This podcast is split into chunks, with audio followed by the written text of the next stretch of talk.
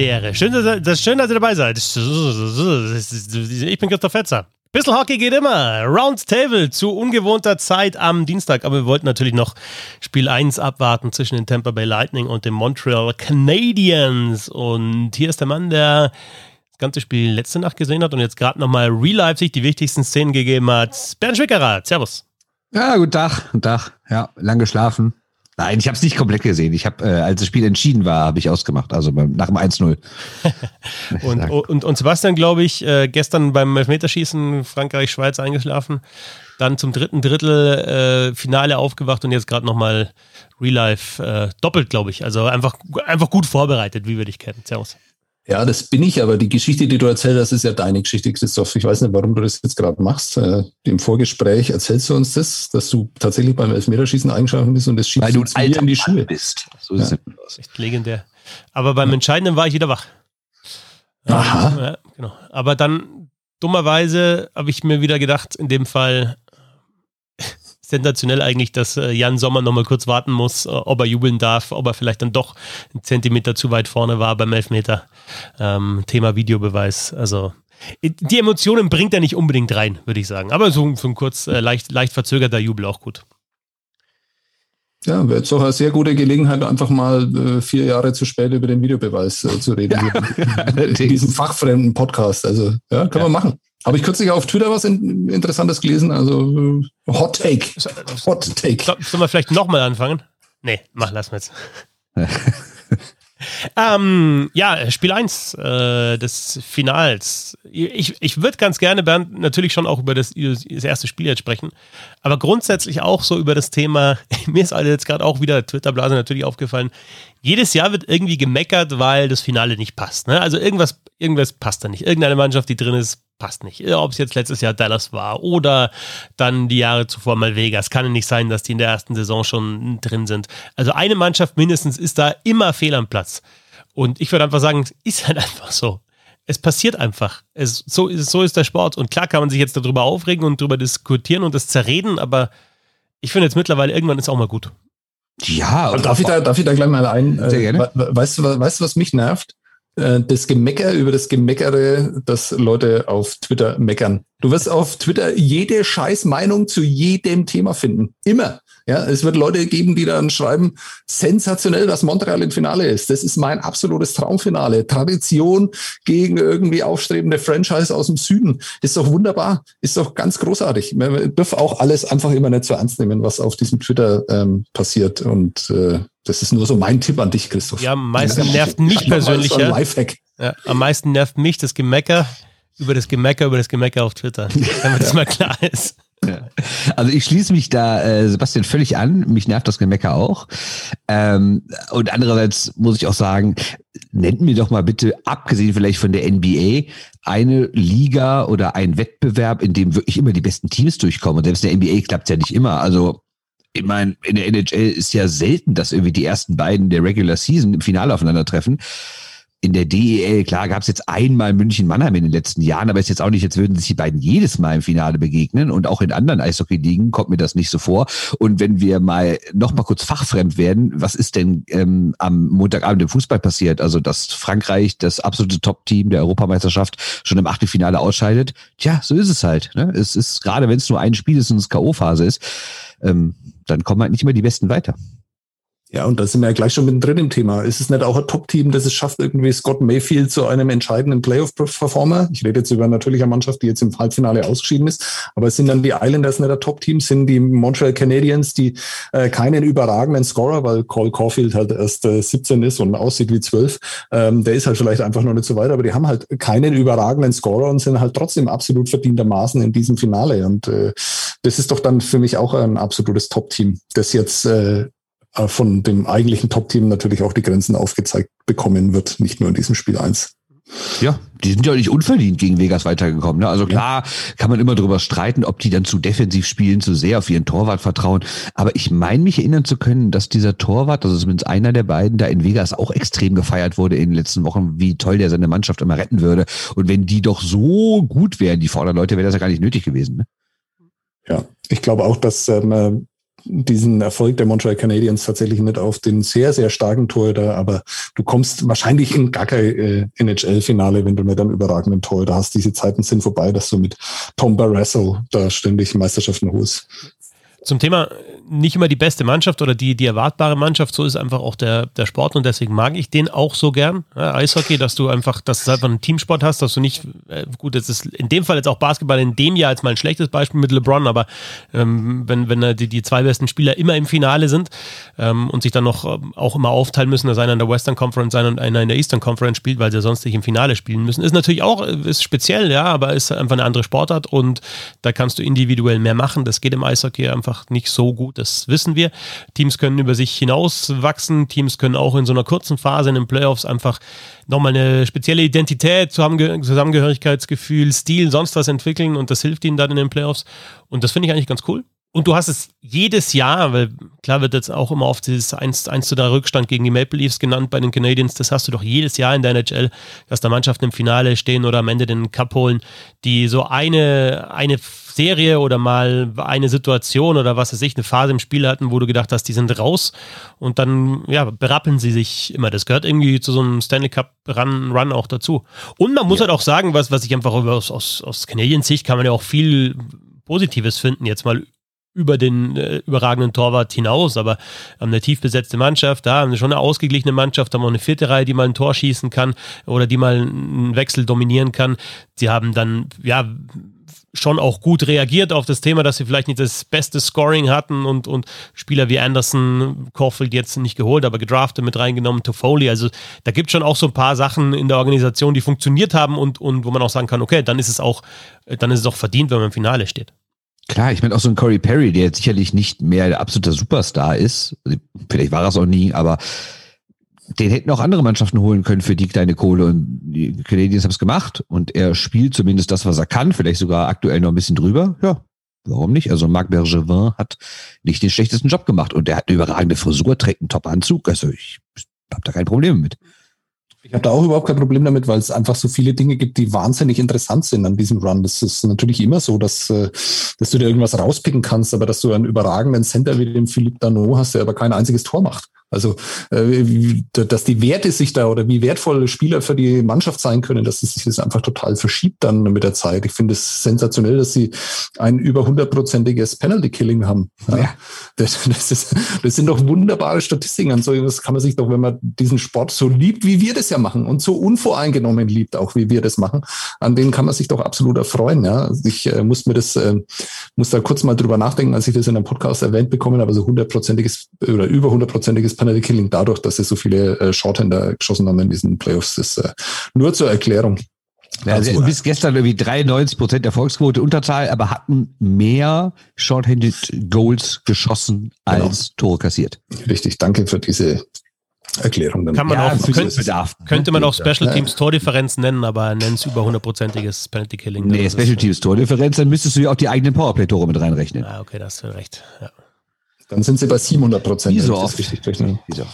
Ähm, über, über 60 Minuten, ne? 61 irgendwas war es, bis dann das, das 5-1 jetzt letzte Nacht äh, erstes Gegentor in Unterzahl. Das ist natürlich auch nicht so schlecht. Penalty Killing hilft natürlich. Weil du Dano angesprochen hast, Sebastian. Wenn du jetzt den Kader für die Olympischen Spiele zusammenstellst, 2022, und NHL-Spieler sind dabei, spielt Dano mit?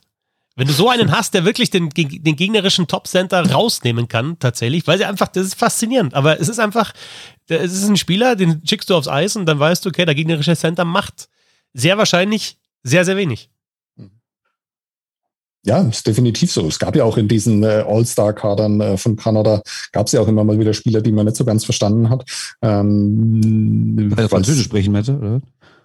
nee, aber ich, ich habe jetzt tatsächlich kein Beispiel parat, aber du hast da eigentlich in jedem Kader immer einen drin, wo du dir denkst, naja, nee, die Amis waren da noch ein bisschen bekannter ja. dafür dann. Ähm, und das, aber in, in dem Fall wäre es ja auch absolut nachvollziehbar. Aber natürlich äh, ist es ein absolutes Plus, so einen Spieler zu haben, der dann, und äh, er ist ja nicht offensiv ganz schlecht, er hat ja auch seine Phasen gehabt oder seine Momente gehabt, wo er offensiv ja wirklich viel dazu beigetragen hat, aber halt keine Tore. Und äh, ich finde das total spannend.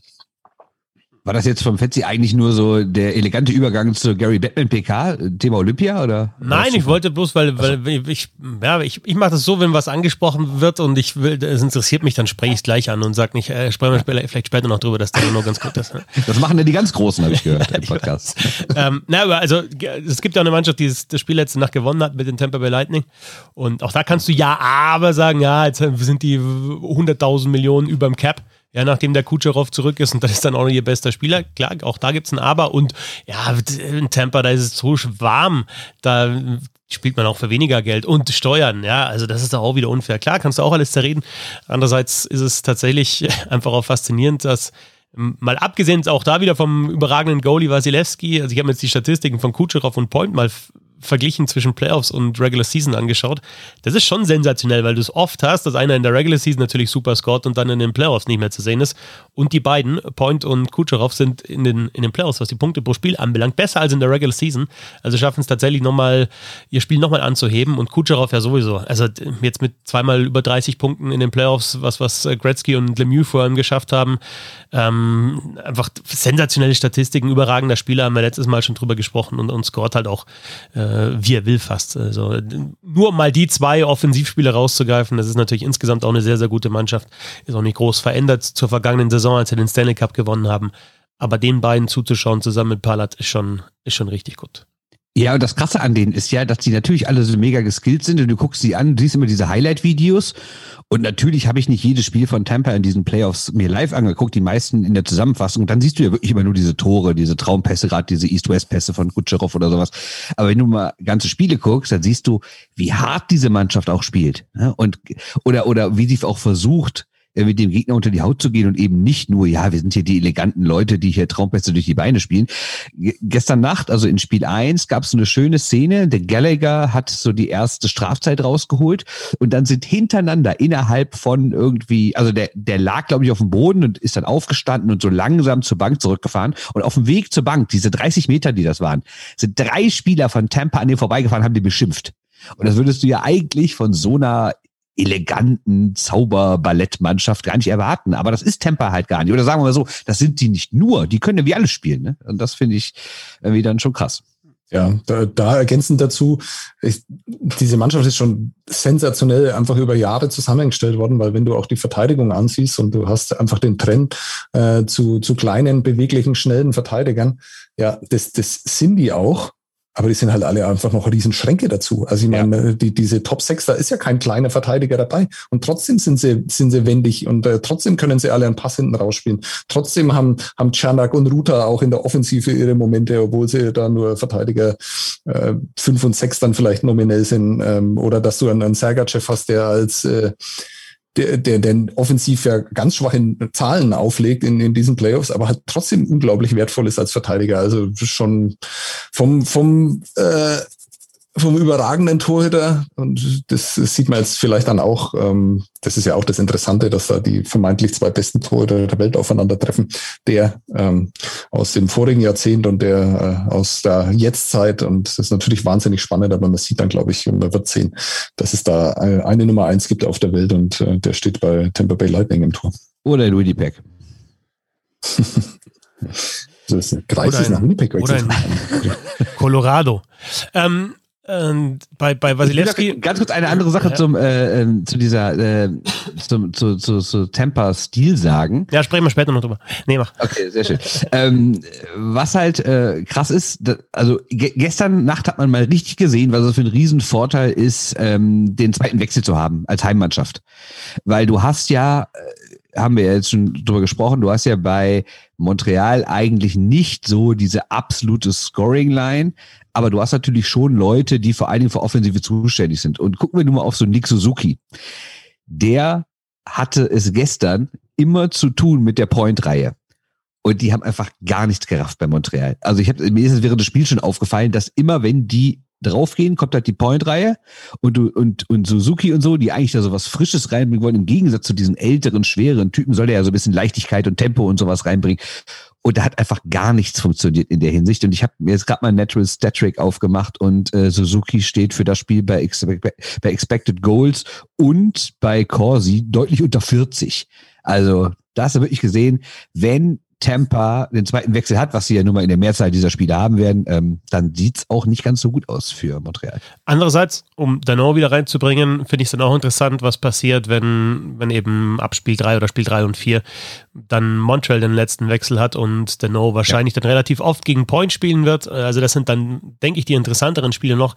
Kann Dano auch die Point-Reihe, wo halt auch noch Kutscherow spielt und Palat spielt, äh, ausschalten oder, oder nicht. Und was wir auch nicht vergessen dürfen, jetzt letzte Nacht Joel Armia, der eigentlich auf der Covid-19-Protokollliste war, dann doch mit einem Privatchat nachgeflogen ist, aber dann doch wieder nicht gespielt hat. Ähm, denke ich auch schon ein Faktor gewesen in dieser vierten Reihe, die ich jetzt vorher schon erwähnt habe bei Montreal. Also da nicht, nicht die absolute äh, Top-Aufstellung jetzt bei den Canadiens. Und weil du gesagt hast, äh, die, die Lightning sind jetzt auch nicht immer nur die super skilled Leute, die also ich meine die Aktion von Vasiljatschow gegen Gallagher, der ihn da wieder aufs Eis drischt ohne Helm. Äh, Gallagher Blut überströmt als x-ter Spieler von den Montreal Canadiens in diesen Playoffs. Also klar sind die auch mean und klar gehen die auch über die Grenzen und klar ist auch ein Kutscherow mal, wenn es ihm nicht so ausgeht, spielt er auch mal dreckig. Äh, also es ist nicht so, dass die, ja, dass die hier zum, zum äh, mit Ballett in Richtung Titel skaten. Nee, Eisballett. Ja. Ähm, wenn wir gerade bei dem Thema auch sind, ähm, weil ich äh, vorher gesagt habe, ja, Twitter nervt da vielleicht manchmal. Wo Twitter nicht nervt, ist äh, dabei, Schiedsrichterentscheidungen zu kritisieren. Ähm, oder anders gesagt, nicht erfolgte Pfiffe zu kritisieren, denn da finde ich Twitter überragend, auch wenn das dann immer nur so ein kleiner Ausschnitt ist aus dem Spiel, aus einer Szene, aber da dann irgendwie auch in der Früh dann nochmal zu schauen, okay, das war da und das war da und da ist ein Crosscheck und da ist ein Slash abseits der Scheibe und da ist ein Schlag ins Gesicht und da schaut der Schiedsrichter genau hin und da schaut er auch genau hin und es gibt nie eine Strafe. Also äh, da bitte so weitermachen, Twitter, das ist sehr, sehr wichtig und ähm, ja, wir wissen ja, die, die, die NHL hat auf jeden Fall die beste Schiedsrichter-Crew ähm, überhaupt auf der ganzen Welt und ab und zu passiert vielleicht einmal ein Fehler und dann ist Twitter aber auch da und, und weist darauf hin. Danke, Gary, dass, das, dass du nochmal deine Worte wiederholst von der PK gestern. Ähm, da hat er ja gesagt, die haben nicht nur die besten Eishockey-Schiedsrichter der Welt, die haben die besten Schiedsrichter er gesagt, in all of sports oder in any sport oder sowas.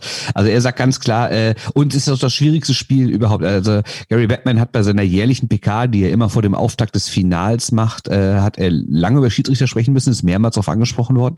Und äh, ja, sagt halt ganz klar, es gibt keinen Sport der Welt, der so anspruchsvoll für Schiedsrichter ist, weil kein Sport so schnell ist und in so vielen Sekunden, in so wenig Zeit so viel passiert und so viel Sachen auch passiert, die so Grauzone sind, die man dann schnell bewerten muss. Äh, und trotzdem sei die NHL NHL-Schiedsrichter mit Abstand die besten der Welt. Aber jetzt mal äh, alle Häme und Ironie, weil da waren wir jetzt zwei, drei Layers äh, zu viel äh, bei euren letzten Sätzen. Äh, Komme ich selber gar nicht mehr mit, was ihr jetzt da wirklich ernst meint und was nicht. Äh, aber so ganz Unrecht hat er ja nicht. Und ich bin wirklich keiner, der die Sportarten miteinander vergleichen will, weil es einfach wahnsinnig schwierig ist. Aber dass es ähm, in dieser Sportart nicht ganz so einfach ist, mit einer konsequenten Linie, die alle glücklich macht, irgendwie durch diese Playoffs zu pfeifen, ähm, das ist doch irgendwie auch unverhandelbar, oder? Völlig richtig, aber ich finde, es gibt da zwei verschiedene Ebenen. Ich finde, wenn etwas ganz schnell passiert und man hat nicht ganz gesehen, hat er dem jetzt wirklich auf den Schläger gehauen, hat er dem auf den Handschuh gehauen, äh, ist der Schläger irgendwie der hochgeknallt worden? Ist der dem ins Gesicht gegangen? War das dann doch der eigene Schläger? Über sowas rede ich gar nicht. Solche Fehler gönne ich jedem. Mir geht's um Szenen wie, da stehen sich zwei Spieler gegenüber, es ist schon abgepfiffen und der eine haut dem anderen volle Kanne in die Fresse mit seinem Handschuh. Und dann der Schiri, der in Meter neben steht, sagt, war nichts. Sowas meine ich. Das hat nichts mit Geschwindigkeit zu tun. Das hat einfach mit Mackerkultur zu tun. Und da geht's für mich nicht. Ja, da hast du vollkommen recht. Ähm, aber ich, äh, mir sind, also in meine Timeline sind die Szenen gespült worden und die einfach für mich einfach keine guten Beispiele dafür sind, dass da Schiedsrichter versagen. Da ist dieser eine Slash gegen den äh, Kutscherow, ich weiß nicht, welcher Montreal-Verteidiger das ist. Gerard, ich habe keine Ahnung.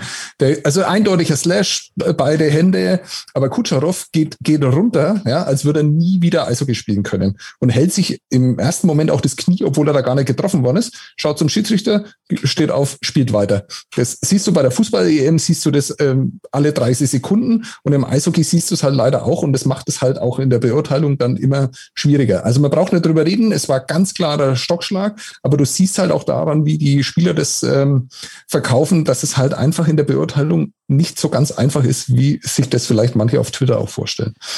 Verschiedene das Ebenen, finde ich. Also da hast du absolut recht. Ich, ich sage auch, dass, also das Spiel ist auch einfach sehr, sehr schnell und schwierig zu pfeifen. Haben wir auch schon oft diskutiert. Und ähm, ich möchte auch nicht in der Haut eines Eishockey-Schiedsrichters äh, stecken. Und auch die Spieler haben natürlich eine Verantwortung. Erstens, dass sie diese Situation dann nicht verkaufen, als würden sie gerade eben abgemuxt werden. Und zweitens auch eine Verantwortung gegeneinander, die, der sie einfach nicht gerecht werden.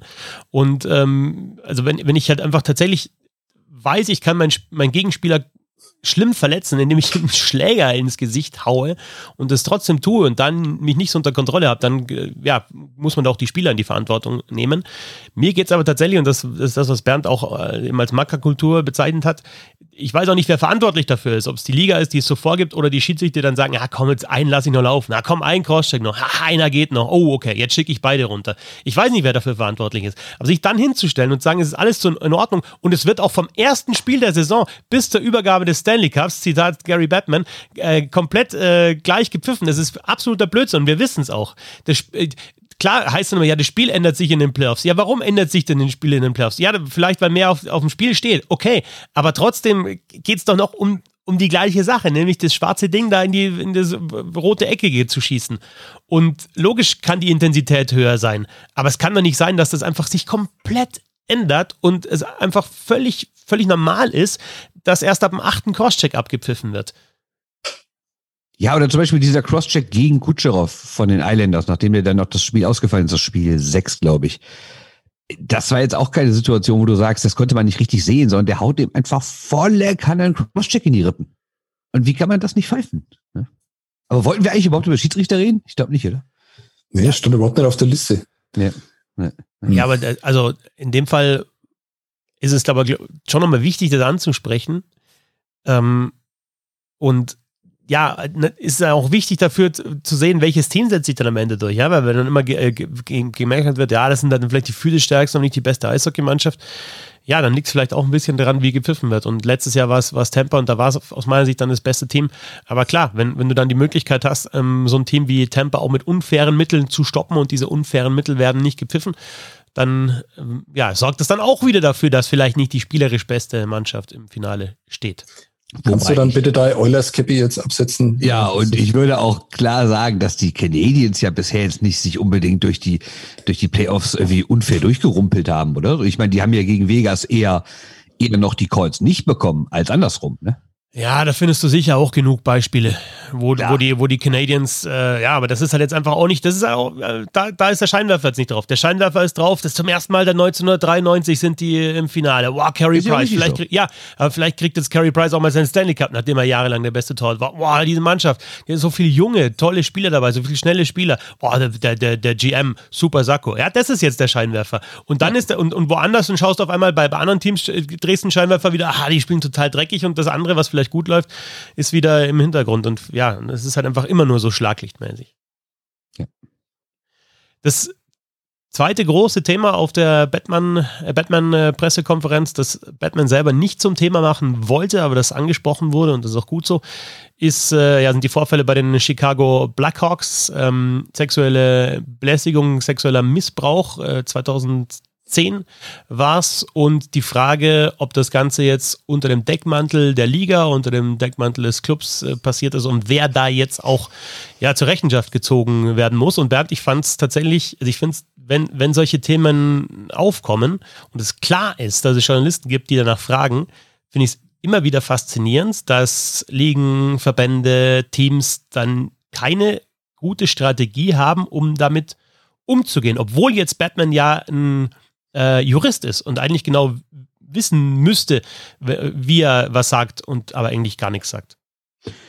Ja, aber ist das keine gute Strategie? Also ich bin ehrlich gesagt kein PR-Profi, aber ich glaube, aus Liga-Sicht haben, haben die das gestern ganz gut gemacht. Also die wurden natürlich zu so Themen gefragt, wie seit wann wissen sie das? Was wird jetzt geschehen?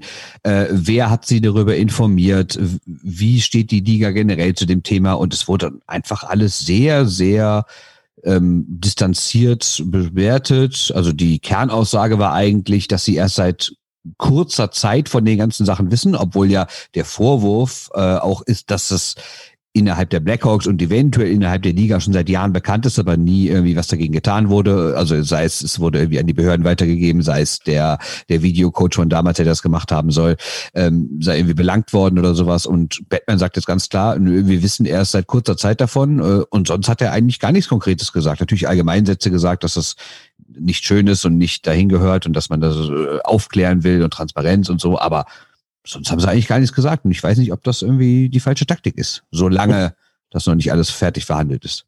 Können wir da kurz nochmal alle mitnehmen, damit ja, äh, hast völlig recht. Ja. dass es um das Thema dann äh, genauer geht. Äh, äh, Kann es jemand anders machen, weil ich suche nämlich gerade noch die Namen raus.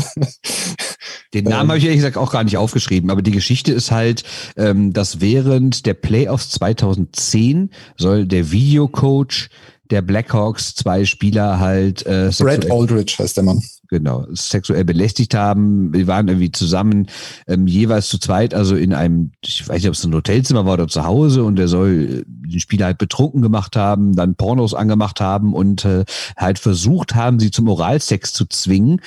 Ich weiß aber, ich habe ehrlich gesagt gar nicht genau verstanden, ob das dann passiert ist oder ob es beim Versuch geblieben ist, wobei das auch, glaube ich, nicht so wichtig ist. Ähm, und dazu gab es dann irgendwie übergriffige Nachrichten und Drohungen immer gegen die Spieler, wenn sie was verraten oder wenn sie nicht Sex mit ihm haben wollen, dann passiert das und das. Und ähm, ja, dieser Trainer, äh, diese Spieler, so wie ich das verstanden habe, sind dann ähm, zum Verein gegangen und haben gesagt, hör mal, hier ist was vorgefallen, ähm, können, könnt, ihr den bitte anzeigen und könnt ihr da bitte ähm, Schritte einleiten? Und die Blackhawks haben es nicht gemacht und haben dann sogar diesem Trainer, als der nachher dann irgendwann entlassen wurde, sogar ein ganz positives Arbeitszeugnis ausgestellt. Mit diesem Arbeitszeugnis ist dieser Videocoach dann später zu einem Highschool-Team gegangen und hatte dort wieder einen Spieler missbraucht. Dieser Spieler hat ihn dann angezeigt. Der Trainer musste für neun Monate in Haft. Und dieser Spieler, dieser Highschool-Spieler hat nun auch die Blackhawks verklagt, weil er sagt, die, sie hätten damals davon gewusst, das aber nicht öffentlich gemacht und auch nicht ins Arbeitszeugnis geschrieben und nur deswegen hatte dieser Trainer eine Chance bei dem Highschool-Team wiederum eine neue Stelle zu kriegen und hätten die Blackhawks das damals transparent aufgeklärt, wäre der Fall bei dem Highschool-Team gar nicht erst passiert. Also das ist, glaube ich, grob zusammengefasst. Ergänzt gern, wenn ich was vergessen habe. Nee, wunderbar zusammengefasst. Ähm, eine, eine Sache, die mir einfach nicht aus dem Kopf geht. Und jetzt muss man, bei, bei dem Thema muss man, finde ich, wahnsinnig sensibel und vorsichtig sein. Und obwohl ich mein ganzes Leben lang in Sportvereinen äh, verbracht habe und die äh, beschriebenen oder da, wo es so zu Übergriffen kommt, ich kenne das alles, aber ich habe das zum Glück nie erleben müssen, habe auch nie miterlebt, dass sowas passiert ist, obwohl das ich in einem Leichtathletikverein groß geworden bin, wo es so einen Fall gab. Äh, von, da war es aber ein ganz anderes Verhältnis, weil das wirklich ganz klar der Trainer und äh, gegenüber Athleten dann war. Und das kam Jahre später raus, als ich das selber, ich habe auch zum Teil unter diesem, mit diesem Trainer trainiert, einmal die Woche, also es war nicht mein Haupttrainer. Ähm, der war sehr bekannt, war auch als Bundestrainer, hat äh, hervorragende Talente hervorgebracht, ähm, sehr, sehr beliebt ähm, als Trainer damals auch. Und Jahre später habe ich dann aus der Zeitung erfahren, was da passiert ist, von dem ich nichts mitbekommen habe. Das kommt mir jetzt gerade äh, nochmal so in, in den Kopf. Also ich finde, man muss unglaublich vorsichtig sein da bei dem Thema. Und trotzdem kapiere ich einfach nicht, wie so eine, du hast es vorhin gesagt, so eine Mackersportart, ja, wo so viel um Männlichkeit geht, wo es darum geht, irgendwie, äh, wo es auch um Brutalität geht. Wie hat der damit durchkommen können? Ja? Warum, ich sag's jetzt mal ganz platt und das hasse ich eigentlich gerade bei solchen Themen, aber ich verstehe es trotzdem nicht. Warum hat ihm keiner aufs Maul kauen? Hm. Warum, wenn das die ganze Mannschaft wusste, warum ist da nichts passiert? Ich kann mir das nicht erklären. Ich verstehe es überhaupt nicht. Das ist das eine, was ich nicht verstehe. Und das andere. Darf ich direkt ganz kurz ja. was dazu sagen? Ja. Oder willst du erst das andere sagen? Nee, gern. Sag was. Ich glaube, das ist einfach diese Omerta, die da läuft. Es ist einfach dieses, äh, wir beschützen unseren Sport, was in der Kabine ist, ist in der Kabine und äh, und es, ich, das ist ja nicht nur auf sexuelle Übergriffe aufge, äh, ausgeweitet. Ne? Ich meine, es ist jetzt schwierig, das so zu vergleichen und ich will das auch gar nicht qualitativ bewerten. Ich will das nur un, äh, sagen wir mal generell in eine Ecke stellen mit verboten überschrieben. Also auch Dopingvergehen da spricht keiner drüber. Auch sonstige, sagen wir mal, rassistische Sprüche, die es in den vergangenen Jahren immer mal wieder gab und die es wahrscheinlich auch heute noch gibt, auch da spricht niemand öffentlich drüber. Ich glaube, es ist diese generelle Omerta, dass ich rede nicht schlecht in der Öffentlichkeit über meinen Verein, über meine Liga, über meinen Sport und guck doch, was mit, was mit Carcillo passiert ist, der jetzt als Nestbeschmutzer dargestellt wird, weil er sich mal traut, diese ganzen Missstände anzusprechen, auch in diesen Jugendteams, diese Aufnahmerituale in irgendwelche Mannschaften und sowas. All diese Sachen werden halt immer verschwiegen, weil die bösen Sachen nicht nach außen dringen dürfen. Also das ist meine Erklärung dafür. Genau, das wäre bei mir der zweite Punkt gewesen und den kann ich natürlich nachvollziehen und dafür gibt's ja leider auch schon 150 andere Beispiele. Also ja gerade in, in dem, was, was in dem äh, Jugendbereich dann auch stattfindet mit ähm, Ritualen, die da äh, offenbar ja immer, immer noch zum Teil äh, durchgezogen werden, die ja viel früher viel, viel größeres Problem dann noch waren. Also das kann ich, und das wäre mein zweiter Teil gewesen, wie abstoßend es ist, dass es diese Omata offenbar ja wirklich in jedem Fall gibt. Äh, und da würde ich schon qualitativ unterscheiden. Also zwischen Dopingvergehen oder Dingen, äh, wo sie sich einfach die Kante geben oder äh, koksen oder was auch immer. Ähm, und da, da finde ich es schon ein Unterschied zu dem, was da passiert ist. Aber ich verstehe einfach nicht, warum das damals nicht in dieser Sportart, die sich die sich so viel auf ihre Männlichkeit einbildet, warum das nicht anders gelöst worden ist. Also wo man ja, wo es heute noch Leute, Experten gibt, die dann sagen, naja, äh, sowas kann man doch einfach in der, vergisst halt dann einfach mal der, der der Trainer irgendwie den, den Schlüssel von der Kabine und dann äh, wird es dann halt einfach so geklärt. Warum ist das, warum wird das da nicht so geklärt? Und ich, ich, das ist kein Aufruf zur Gewalt, versteht mich nicht falsch, aber warum ist, passiert sowas nicht dann oder was ist, warum ist das nicht da passiert? Und warum hat dieser Mann über Jahre dann noch mit Jüngeren zusammenarbeiten können? Ist, ich finde es unfassbar, den ganzen Fall. Also was ich allein schon unfassbar finde, ist, dass der Spieler, oder es sind ja zwei Spieler bei den Blackhawks, äh, die darunter leiden mussten, dass die zu ihrem Verein gehen und sagen, so und so ist es passiert. Das finde ich erstmal richtig, dass, dass sie sagen, wir, wir suchen erstmal die Verantwortlichen im Verein und wollen die erstmal darüber aufklären, was da passiert ist. Ähm, dann sagen die, bitte geht zur Polizei und zeigt das an. Und dann merken die doch irgendwann nach ein paar Wochen, der Verein macht das nicht. Und dann frage ich mich, wie krass muss diese Omerta, dieser Gruppendruck oder was es da sonst für Begriffe für gibt, muss der sein, dass die Spieler dann nicht von sich aus sagen, ja gut, dann gehe ich halt zur Polizei, sondern dass die sagen, ja gut, wenn der Verein es nicht will, dann, dann wird das halt anscheinend gar nicht verfolgt. Und das finde ich halt so krass. Das, also, dass man, dass, dass man das vielleicht nicht während des Stanley Cup Finals macht. Alles gut. Aber, weiß ich, ein paar Wochen später und dann, dass man dann sagt, so, wenn ihr es nicht macht, mache ich's. Und dass man das nicht macht und das so akzeptiert, dass dann halt geschwiegen wird und vertuscht wird, das verstehe ich halt nicht. Ohne, ja. ohne jetzt Täter-Opfer-Umkehr zu machen. Ne? Jetzt nicht falsch verstehen, dass ich sage, ja. die beiden, die da Opfer sind, die haben alles falsch gemacht. Nee, alles gut. Die werden wahrscheinlich auch psychisch extrem belastet sein dadurch. Ne? Aber es zeigt doch viel über die Kultur dieser Sportarten innerhalb von Kabinen und Vereinen aus, wenn man zum Verein geht und sagt, also es ist ja diese, diese generelle Kultur, wir klären das unter uns. Ne? Und wenn es halt innerhalb des Vereins nicht aufgeklärt wird, dann wird es halt gar nicht aufgeklärt. Und vor allem, ja. was da ja noch dazu kommt, ist, dass, dass du jetzt, also es war tatsächlich so, dass, dass es den Journalisten, die auf der Pressekonferenz ja nicht anwesend waren, sondern es war eine Zoom-Konferenz, wichtig war, dieses Thema anzusprechen und immer wieder nachzuhaken bei Batman und äh, die sich auch schon öffentlich geäußert haben und jetzt gesagt haben, selbst jetzt, wo das raus ist, wenn wir dann nicht weiter nachfragen und wenn wir nicht weiter nachforschen, dann wird es unter den Teppich gekehrt, dann passiert da nichts mehr und dann versucht man es irgendwie klein zu reden und dann, ja, irgendwann ist es vielleicht vergessen oder es ist halt noch so im Hinterkopf. Und äh, das ist, macht es ja noch mal extremer. Aber was ich mir vorstellen kann, ich weiß es nicht, ähm, wird es eine Mischung aus Druck natürlich, ja, also wenn du das machst, dann hast du hier keine Chance mehr weiterzukommen in deiner Karriere. Machtspielchen damit natürlich sein.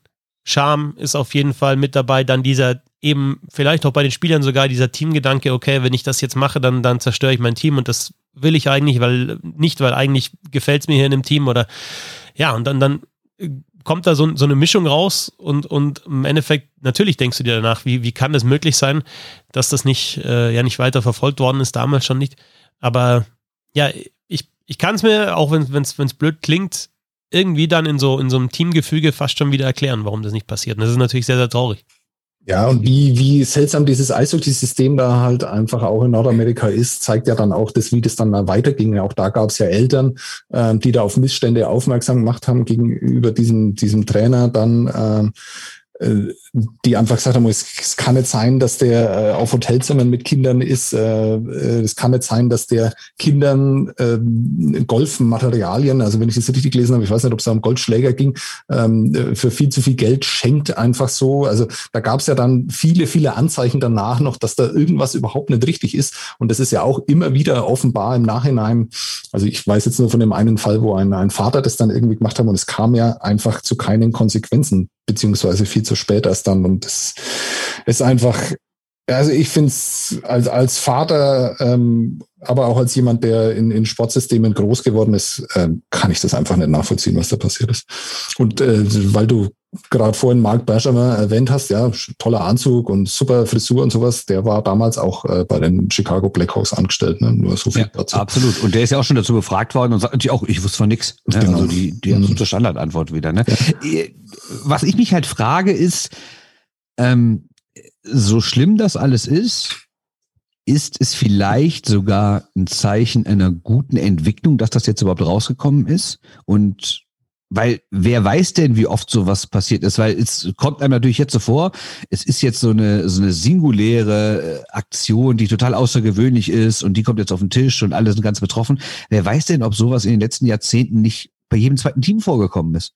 Nur es hat halt nie jemand drüber geredet und jetzt redet mal jemand drüber. Also vielleicht auch dadurch, dass Carcillo diese ganzen anderen Sachen angesprochen hat, haben sich vielleicht andere Leute auch dazu. Also bei, beim Rassismus hat man es ja auch erlebt, dass da jahrzehntelang auch von den Opfern, wieder keine Täter-Opfer-Umkehr, nicht falsch verstehen, aber auch von den Opfern geschwiegen wurde. Und erst in den letzten Jahren brauchte es so einen Anstoß, dass das mal mehr thematisiert wurde. Jetzt bei diesen Missbrauchsfällen halt auch. Vielleicht erleben wir, obwohl wir sagen, das wird alles ganz intransparent aufgearbeitet und was hat der Verein da alles falsch gemacht und vielleicht wusste die Liga auch schon mehr und was ist da überhaupt passiert. Vielleicht ist ja trotzdem alles eine Entwicklung, die gar nicht so negativ ist, weil halt jetzt doch mal Themen auf den Tisch kommen, die vielleicht vor 30 Jahren gar nicht erst auf den Tisch gekommen wären. Ja, kann man nur hoffen, ne? Ja. Wo wir beim Thema sind, ähm, bleibt, klären wir unter uns, ist natürlich jetzt eine ganz andere Ebene, aber wir wollen über äh, Parker Tomi natürlich auch noch sprechen und über seine Dopingsperre, die dann mit Saisonbeginn der nächsten DL-Saison vorbei ist, weil er ja gekifft hat. Die Frage ist, und sie ist, glaube ich, noch nicht geklärt, also ich habe zumindest dazu nichts gehört oder gelesen, entweder natürlich um Schmerzen zu therapieren, was in, in Sportarten äh, wie Eishockey und, und äh, American Football zum Beispiel ja, schon verbreitet ist, oder es war einfach äh, Partykiffen. Ähm, und wurde gesperrt für drei Monate. Ich finde, äh, Bernd, aus, aus vielerlei Hinsicht interessant, weil also gerade das, das erste Thema Schmerztherapie oder, oder eben zum Spaß äh, wäre auch mal was, was man durch, diese, durch diesen Fall jetzt auch mal ein bisschen größer hätte diskutieren können. Ähm, denn teilweise ist in der NFL ja auch erlaubt. Es gibt auch Spieler, die schon darüber gesprochen haben, dass sie, dass sie selber eben ähm, ja entweder halt was geraucht haben oder es gibt ja auch Öle zum Beispiel, um, um Schmerzen zu, zu, äh, zu therapieren.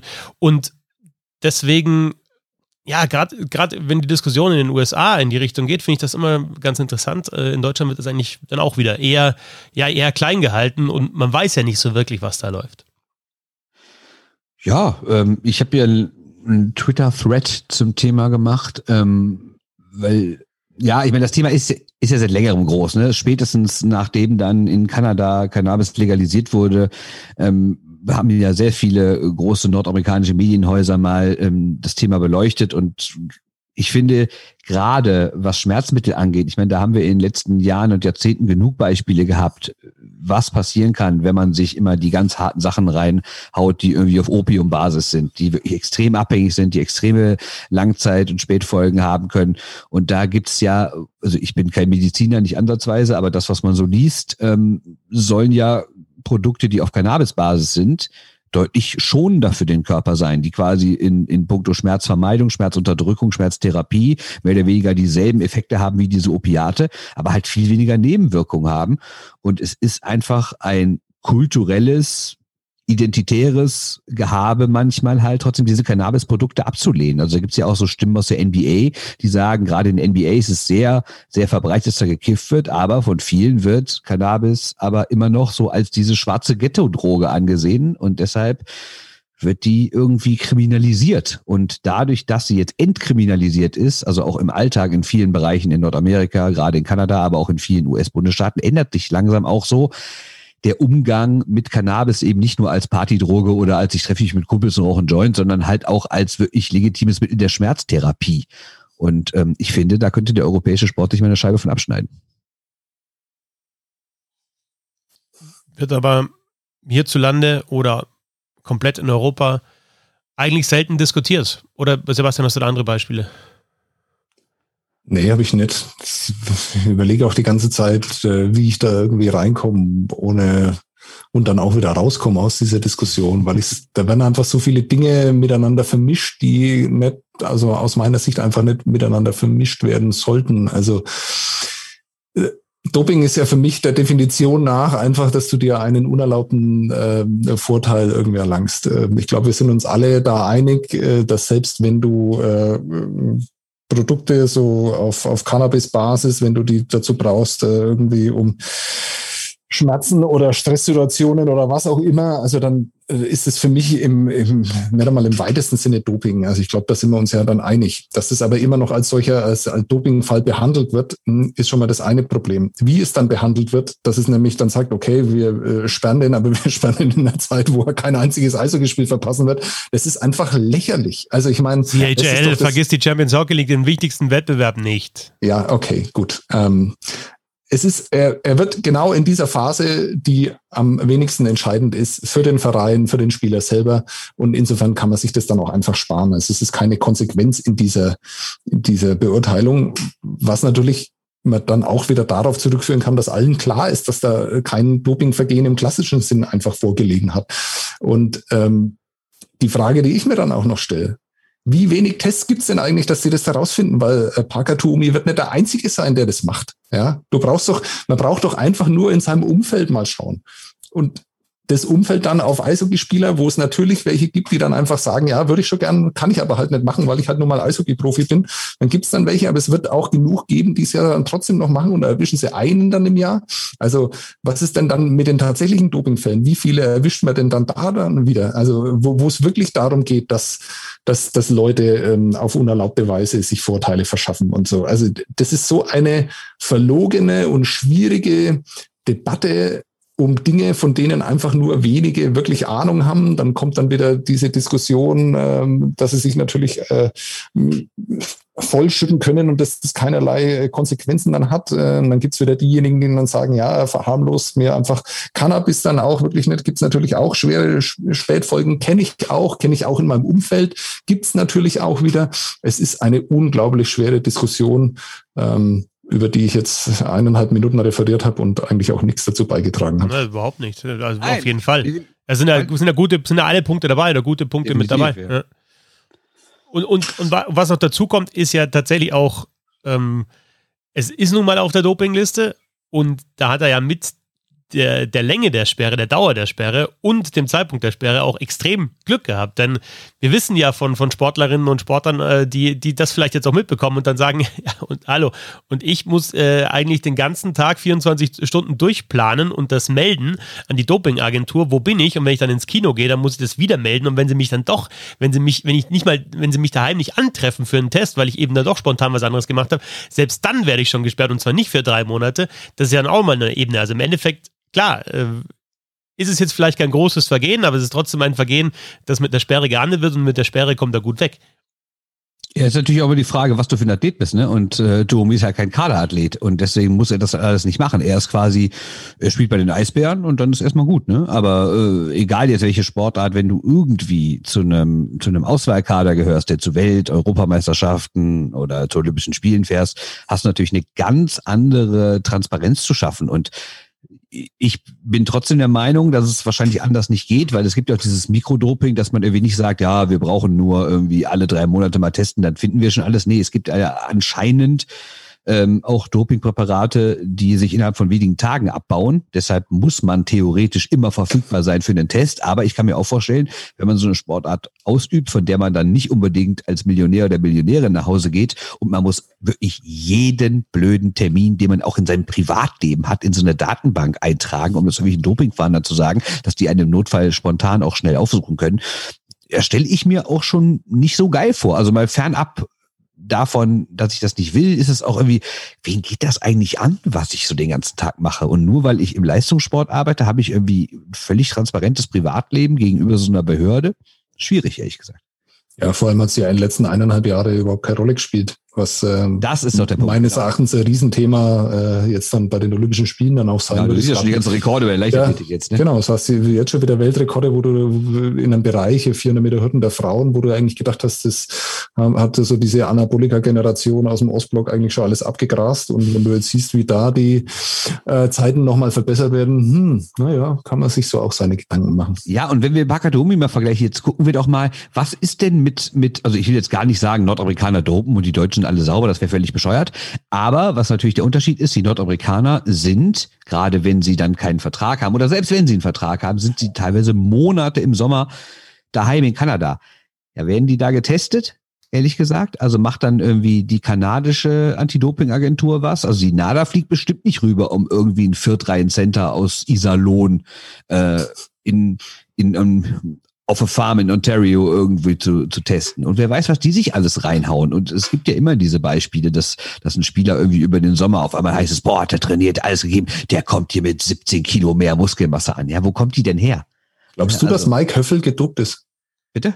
Du hast doch gerade gesagt, dass Mike Höffel gedopt ist, oder? Das habe ich explizit genauso gesagt, richtig. Ja. richtig, richtig. Ja, super. Ja, ja. Vielleicht kannst du ja, später nochmal rausschneiden. Kommst du jetzt, kommst du jetzt äh, von, von Höffel, Huf, irgendwie Farm, da hast du jetzt, äh, bist du jetzt beim Höffel oder wie bist du jetzt da bei dem gelandet? Nee, ich habe einfach nur reiner Zufall, dass ich drauf gekommen bin, dass Mike Höffel zumindest letztes Jahr bei den Iserlohn Roosters unter Vertrag stand kein Spiel gemacht hat und ich dann nicht genau wusste, warum das eigentlich der Fall ist. Deswegen habe ich den Namen jetzt parat.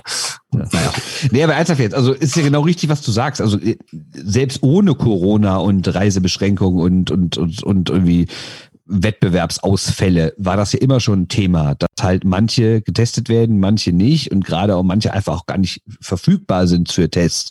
Und ich, ich glaube, dieses ganze Doping-System gehört irgendwie revolutioniert. Ich habe jetzt allerdings auch keine super neue Antwort, wie man sowas machen kann. Ob es wirklich dann mit diesem Blutpass, der ja da gekommen ist, ob das was Besseres ist. Es gibt ja dann schon wieder Leute, die sagen, nee, auch den kann man manipulieren und irgendwie Sachen. Echt nein. Der Radsport ist sauber. Radsport ist sauber. oder Sachen, oder Sachen verschleiern. Ne? Aber es ist doch schon manchmal absurd, wenn man sich überlegt, dass da manche irgendwie 50 Kilo Muskeln draufpacken und äh, niemand fragt nach, weil sie einfach gar nicht in der Nähe waren oder einfach gar nicht getestet werden, weil es ist ja auch nicht so, als wird jeder DEL-Spieler irgendwie fünfmal in der Saison getestet. So ist es einfach nicht. Es gibt ein paar hundert Tests im kompletten deutschen Eishockey jedes Jahr durch die NADA, mehr sind das nicht. Ähm, und anderer dann raucht er sich mal einen Joint auf der Party und ist dann jetzt gesperrt. Also klar, auch nur für die Preseason oder ein bisschen, ein bisschen Champions League, aber trotzdem irgendwie stimmen da die Verhältnisse nicht mehr. Naja, vor allem, du musst ja sehen, wie sowas immer wieder verbreitet wird. Das äh, wird in Deutschland über Presseagenturen verbreitet und da ist es einfach nur mal ein ganz normales Dopingvergehen, wo dann einfach dieser Wirkstoff, der sehr kompliziert ist, äh, wenn er komplett, du hast es sicher parat, aber das stand in diesen ganzen Agenturmeldungen, stand dann dieser, und dann musst du dich eigentlich schon auskennen, damit du dann gleich auf den ersten Blick weißt, okay, der hat einfach gekifft. Ja, und äh, der steht überall als Dopingfall drin. Das ist natürlich ist das scheiße für Parker-Toomey. Also der, der gilt halt einfach als einer dieser äh, paar Dopingfälle, die es im deutschen Eishockey gegeben hat, die ja alle irgendwie auf ihre eigene Art und Weise relativ obskur waren. Ja, ja gut, aber in, in, ein, zwei Jahren heißt es wieder, ja, der hat halt hat er mal gekifft hinter der kurzen Nee, glaube ich, ja, bei uns. Ja, eben. Aber bei uns, genau. Ja, aber ja, anderen ja. heißt es, heißt es, ja, Dopingfall im deutschen Eishockey. Der nächste, und alle haben direkt so irgendwie so einen Ben Johnson vor Augen. Ja. genau. Ja. Und deswegen ist Deutschland so gut gewesen bei der WM. ja, halt, ne? natürlich. Weil sie gesagt haben, die Kanadier haben es 88 schon gut gemacht. Ja. Ach, Ben Johnson. Ich habe mal die, Ben Johnson hat den vierten Mal in der Sauna übernachtet. Und da hat er seine Muskeln her, oder was?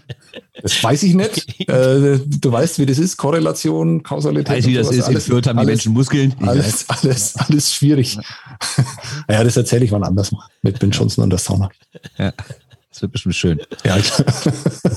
Wir erzählen jetzt noch äh, ein bisschen was zu den äh, Fragen, die ihr uns gestellt habt. Das ist, wild, ist irgendwie ein wilder Podcast, den wir hier machen. Ja, ja, ne? Wir galoppieren hier durch die ja, Themen. Ja, aber gut. So ist, so ist es einfach. Der Sommer ist so prall gefüllt mit Eishockey-Themen. da musst du springen. Kannst, und, du, kannst du dich nicht mal länger als eine Viertelstunde mit dem Thema aufhalten. So ist es einfach. Ähm, Ask Us Anything. Letzte Woche haben wir schon angefangen, äh, machen heute weiter. Und äh, Sebastian, weil du ja gesagt hast, die Frage ist so schön, du hast ja sogar geteasert, du hast es so gut gemacht letzte Woche. Deswegen schiebe ich sie jetzt nochmal um eine Woche. Nicht, Mann. Deswegen stelle ich sie jetzt. Äh, Banditendog auf Twitter. Was war das schönste Interview, das ihr bisher geführt habt? Und warum dieses? Und ich darf jetzt anfangen. Gerne. Darf ich ein ja. komplettes Interview vorlesen? Ich weiß nicht, was die Lesezeit Gerne. sein wird, ähm, damit sich die Hörer darauf einstellen können, wie viel ihrer Lebenszeit jetzt mal wieder vergeudet wird. Aber ähm, weil ich weiß nicht, wie es euch ging, werde ja gleich noch dazu antworten, aber mir bleiben vor allem die Interviews in Erinnerung, die halt nicht so gut funktioniert haben und die äh, deshalb vor allem dann auch irgendwie spektakulär waren. Ähm, so das Ganze ich habe mir geht's generell so, wenn die Menschen nett sind, mit denen ich mich unterhalte, dann sage ich danach immer, oh, war das ein gutes Interview, sensationell. Dann höre ich es ab und schreibe es ab und denke mir, oh Gott, ist das äh, langweilig. Ähm, äh, also das habe ich wirklich bei jedem zweiten Interview, diesen, diesen Moment dann. Ähm, bei dem war es nicht so. Es ging um Hans Zach, äh, den ich angerufen habe, bevor die damals noch Thomas Sabo Ice Tigers gegen die Hannover Scorpions im Viertelfinale angetreten sind. Ähm, dazu Hannover ist danach deutscher Meister geworden und die Thomas Sabo Ice Tigers extrem unglücklich nach einem 0-2 Rückstand im fünften Spiel damals im Viertelfinale ausgeschieden. Aber das war alles noch Zukunftsmusik. Äh, ich lese es einfach vor. Ein Interview mit Hans Sach sei kein Problem, hieß es, man müsse nur pünktlich anrufen. Punkt 8.30 Uhr, also drückt der ehemalige Eishockey-Bundestrainer die grüne Taste seines Handys zu einem lockeren Gespräch über das am Dienstag beginnende Viertelfinale seiner Hannover Scorpions gegen die Thomas Sabo Ice Tigers. Und dann kam doch alles ganz anders. Immer wenn es in Nürnberg galt, einen Trainer zu verpflichten, wurde ihr Name genannt. Mal ehrlich, Herr Zach, wie nah waren Sie einer Unterschrift bei den Ice Tigers? Hans Zach.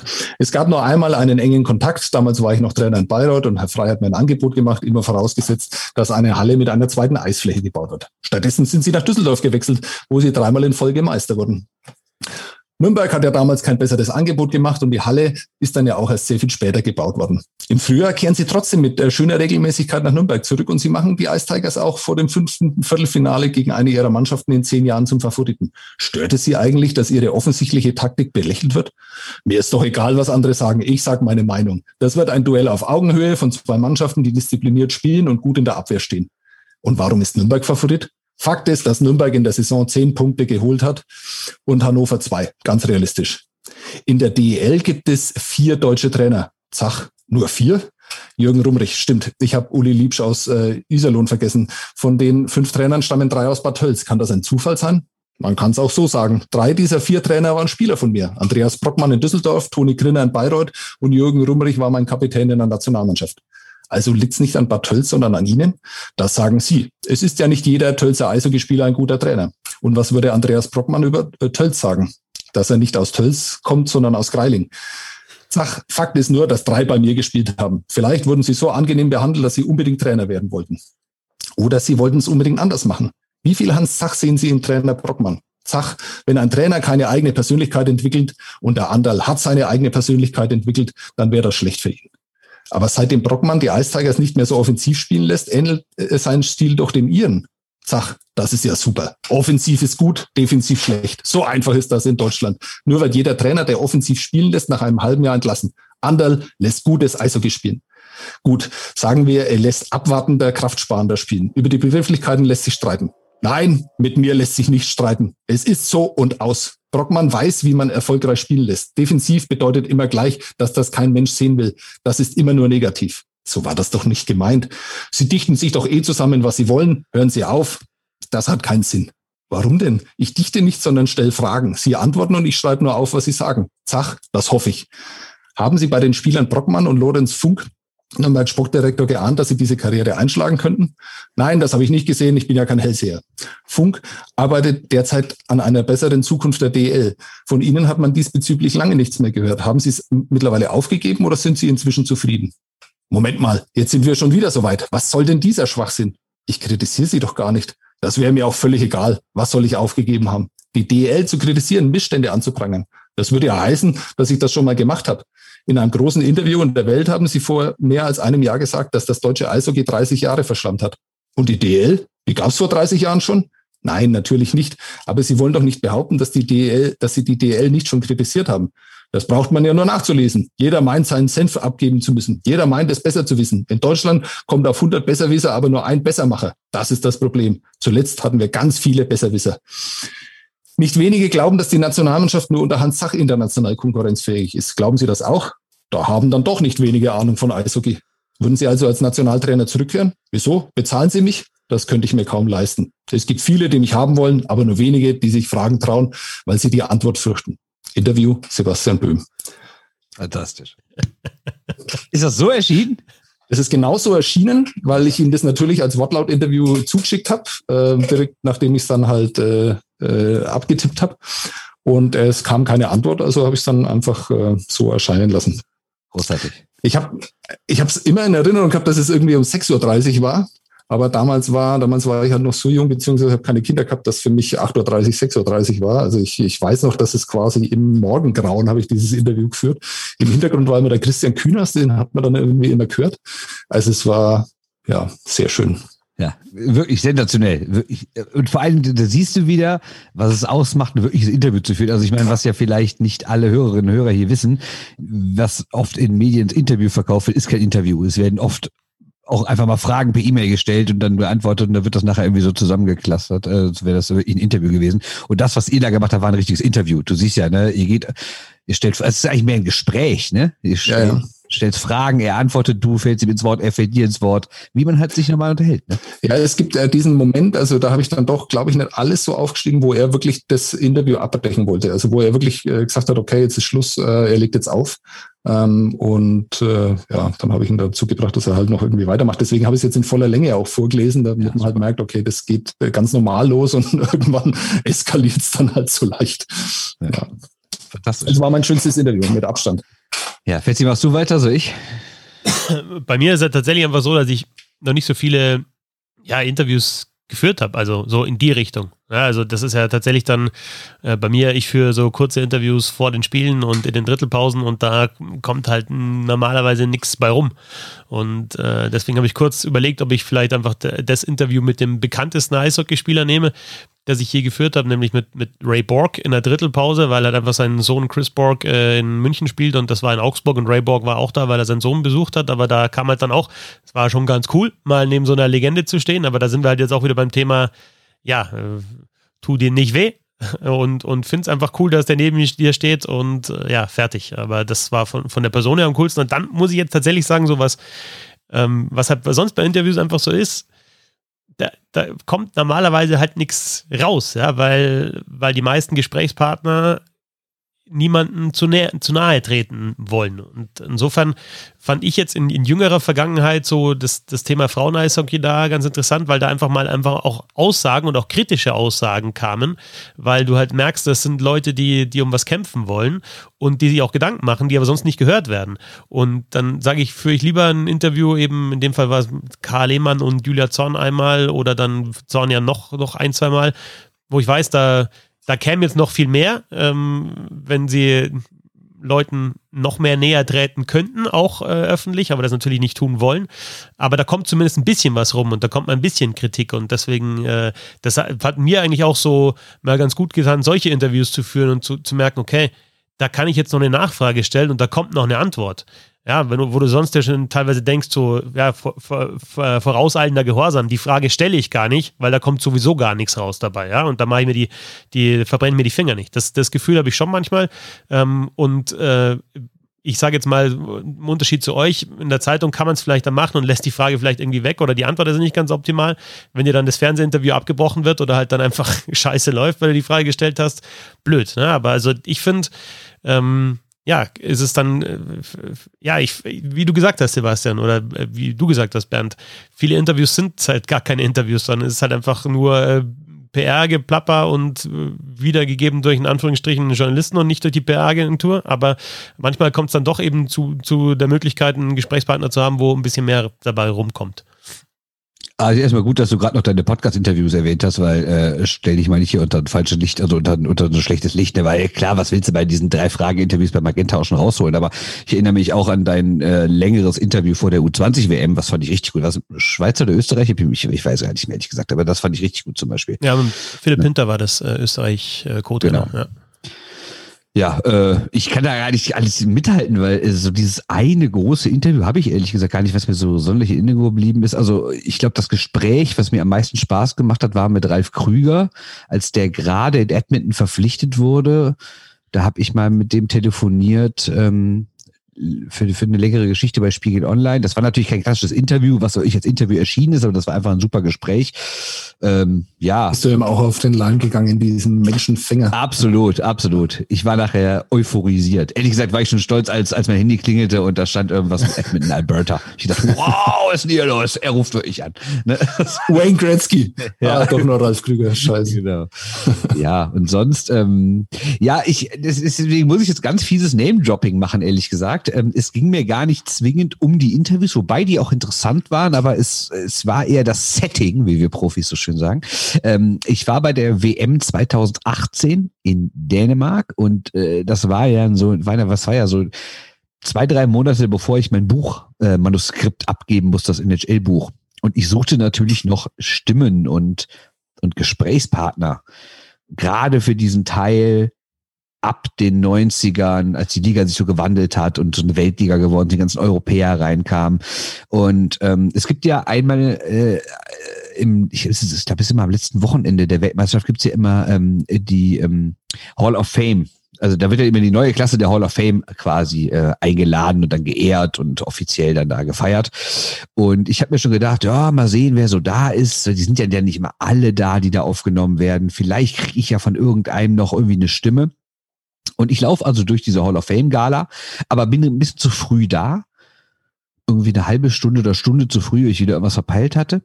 Und äh, laufe durch die Menge und denke, mal, mal den kenne ich, den kenne ich, den kenne ich, den kenne ich. Und ähm, ja, wie gesagt, ich will jetzt gar nicht auf die Inhalte des Interviews eingehen, aber ich habe innerhalb von einer halben Stunde Niklas Lidström, Chris Chelios und Jere Lachtin gesprochen, jeweils komplett alleine, jeweils fast zehn Minuten am Stück.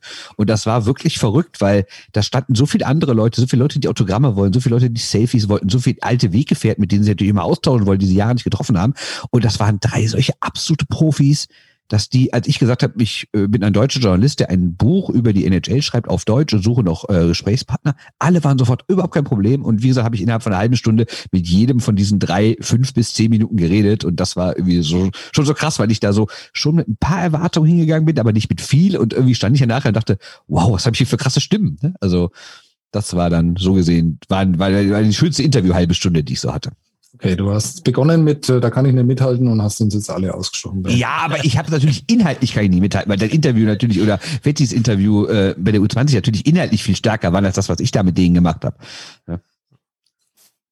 Ja, aber äh, Lidström ist okay, finde ich auch. ja, ja habe ich schon das mal geil. Ja, Wenn du liest das Buch und denkst, okay, wo hat er das jetzt wieder, aus welcher, wo ist eigentlich die Quelle dafür? Ah, okay, selber geführtes Interview in der Hockey Hall of Fame. Ja, auch okay, ja gut, wunderbar. Steht aber hinten drin bei den Quellen. Ja, nein, ne? ja, glaube ich schon. Ja. Ähm, nehmen wir noch eine zweite und dann müssen wir noch quizzen auch noch, oder? Ja. Äh, Baguetteboden auf Twitter. Ähm, warum glaubt ihr, werden Schiedsrichterentscheidungen in der DEL nicht per Mikrofon im Stadion durchgegeben? Ich finde, das macht äh, es um einiges nachvollziehbarer, sowohl im Stadion als auch vor dem TV. Gibt es da einen Grund? Ich kann da gleich mal dazu sagen, ich glaube, der erste Grund ist, dass nicht jeder Schiedsrichter einfach auch dafür gemacht ist. Und klar, du kannst jetzt irgendwie vorgeben, ihr müsst das so machen, ähm, aber ich kann mir vorstellen, dass nicht jeder Schiedsrichter das machen will. Äh, es gibt ein paar in der DL, also so zum Beispiel, also Brüggemann damals äh, hat das, glaube ich, hat das mir gegenüber auch mal gesagt, er hätte damit kein Problem gehabt, das so zu machen. Oder was ich, ein Schrader jetzt fällt mir zum Beispiel ein, hätte da sicherlich auch kein Problem, das zu machen. Ähm, ja, aber du musst es natürlich erstmal können, auch als Schiedsrichter. Ich finde es persönlich auch besser, wenn einfach gesagt wird, okay, das ist jetzt der Grund oder das ist der Grund, warum das Tor nicht gegeben wurde, ähm, macht das Ganze transparenter, nachvollziehbar. Ich finde allerdings auch, dass sie jetzt in den letzten Jahren was die Kommunikation auch mit den Zeichen anbelangt, vor allem bei nicht gegebenen Toren oder gegebenen Toren und warum sie es überprüfen und was der Grund war, dass das Tor gegeben wurde oder nicht, es schon besser gemacht haben. Ähm, also mit der Zeichensprache, wenn man es so nennen will, ist es schon besser geworden. Ich glaube nicht, dass es in der DL kommen wird, aus ja, zusätzlich auch wahrscheinlich noch Kostengründen. Ja, das ist doch eigentlich, ich habe hab mir genau äh, vier Worte, fünf Worte aufgeschrieben. Fehlende Technik, also wieder Geld. Das habe ich mir aufgeschrieben. Mhm. Schöner Satz. Nee, das ist kein Satz, das sind äh, Stichworte. Ah, okay. Sebastian. Mhm. Wenn, wenn Sebastian dazu nichts mehr zu sagen hat, können wir noch eine mitnehmen. Nee, ich habe dazu nichts mehr zu sagen. Ihr habt das ja sehr schön zusammengefasst. Ähm, so sehr ich mir das auch wünsche, glaube ich, wird es das in der DL so schnell nicht geben. Ich glaube auch, dass. Ich habe ehrlich gesagt noch, noch einen zweiten Satz dazu aufgeschrieben. Der bedeutet, äh, es gibt das ist so, hier das auch keine ist, so, Tradition. Das ist, das ist die, die Lidström-Taktik. ja, hier steht ja. nur ein, ein Satz. Ah, okay, oh, da Niklas Lidström. Okay, warte, ja. ich habe doch noch was.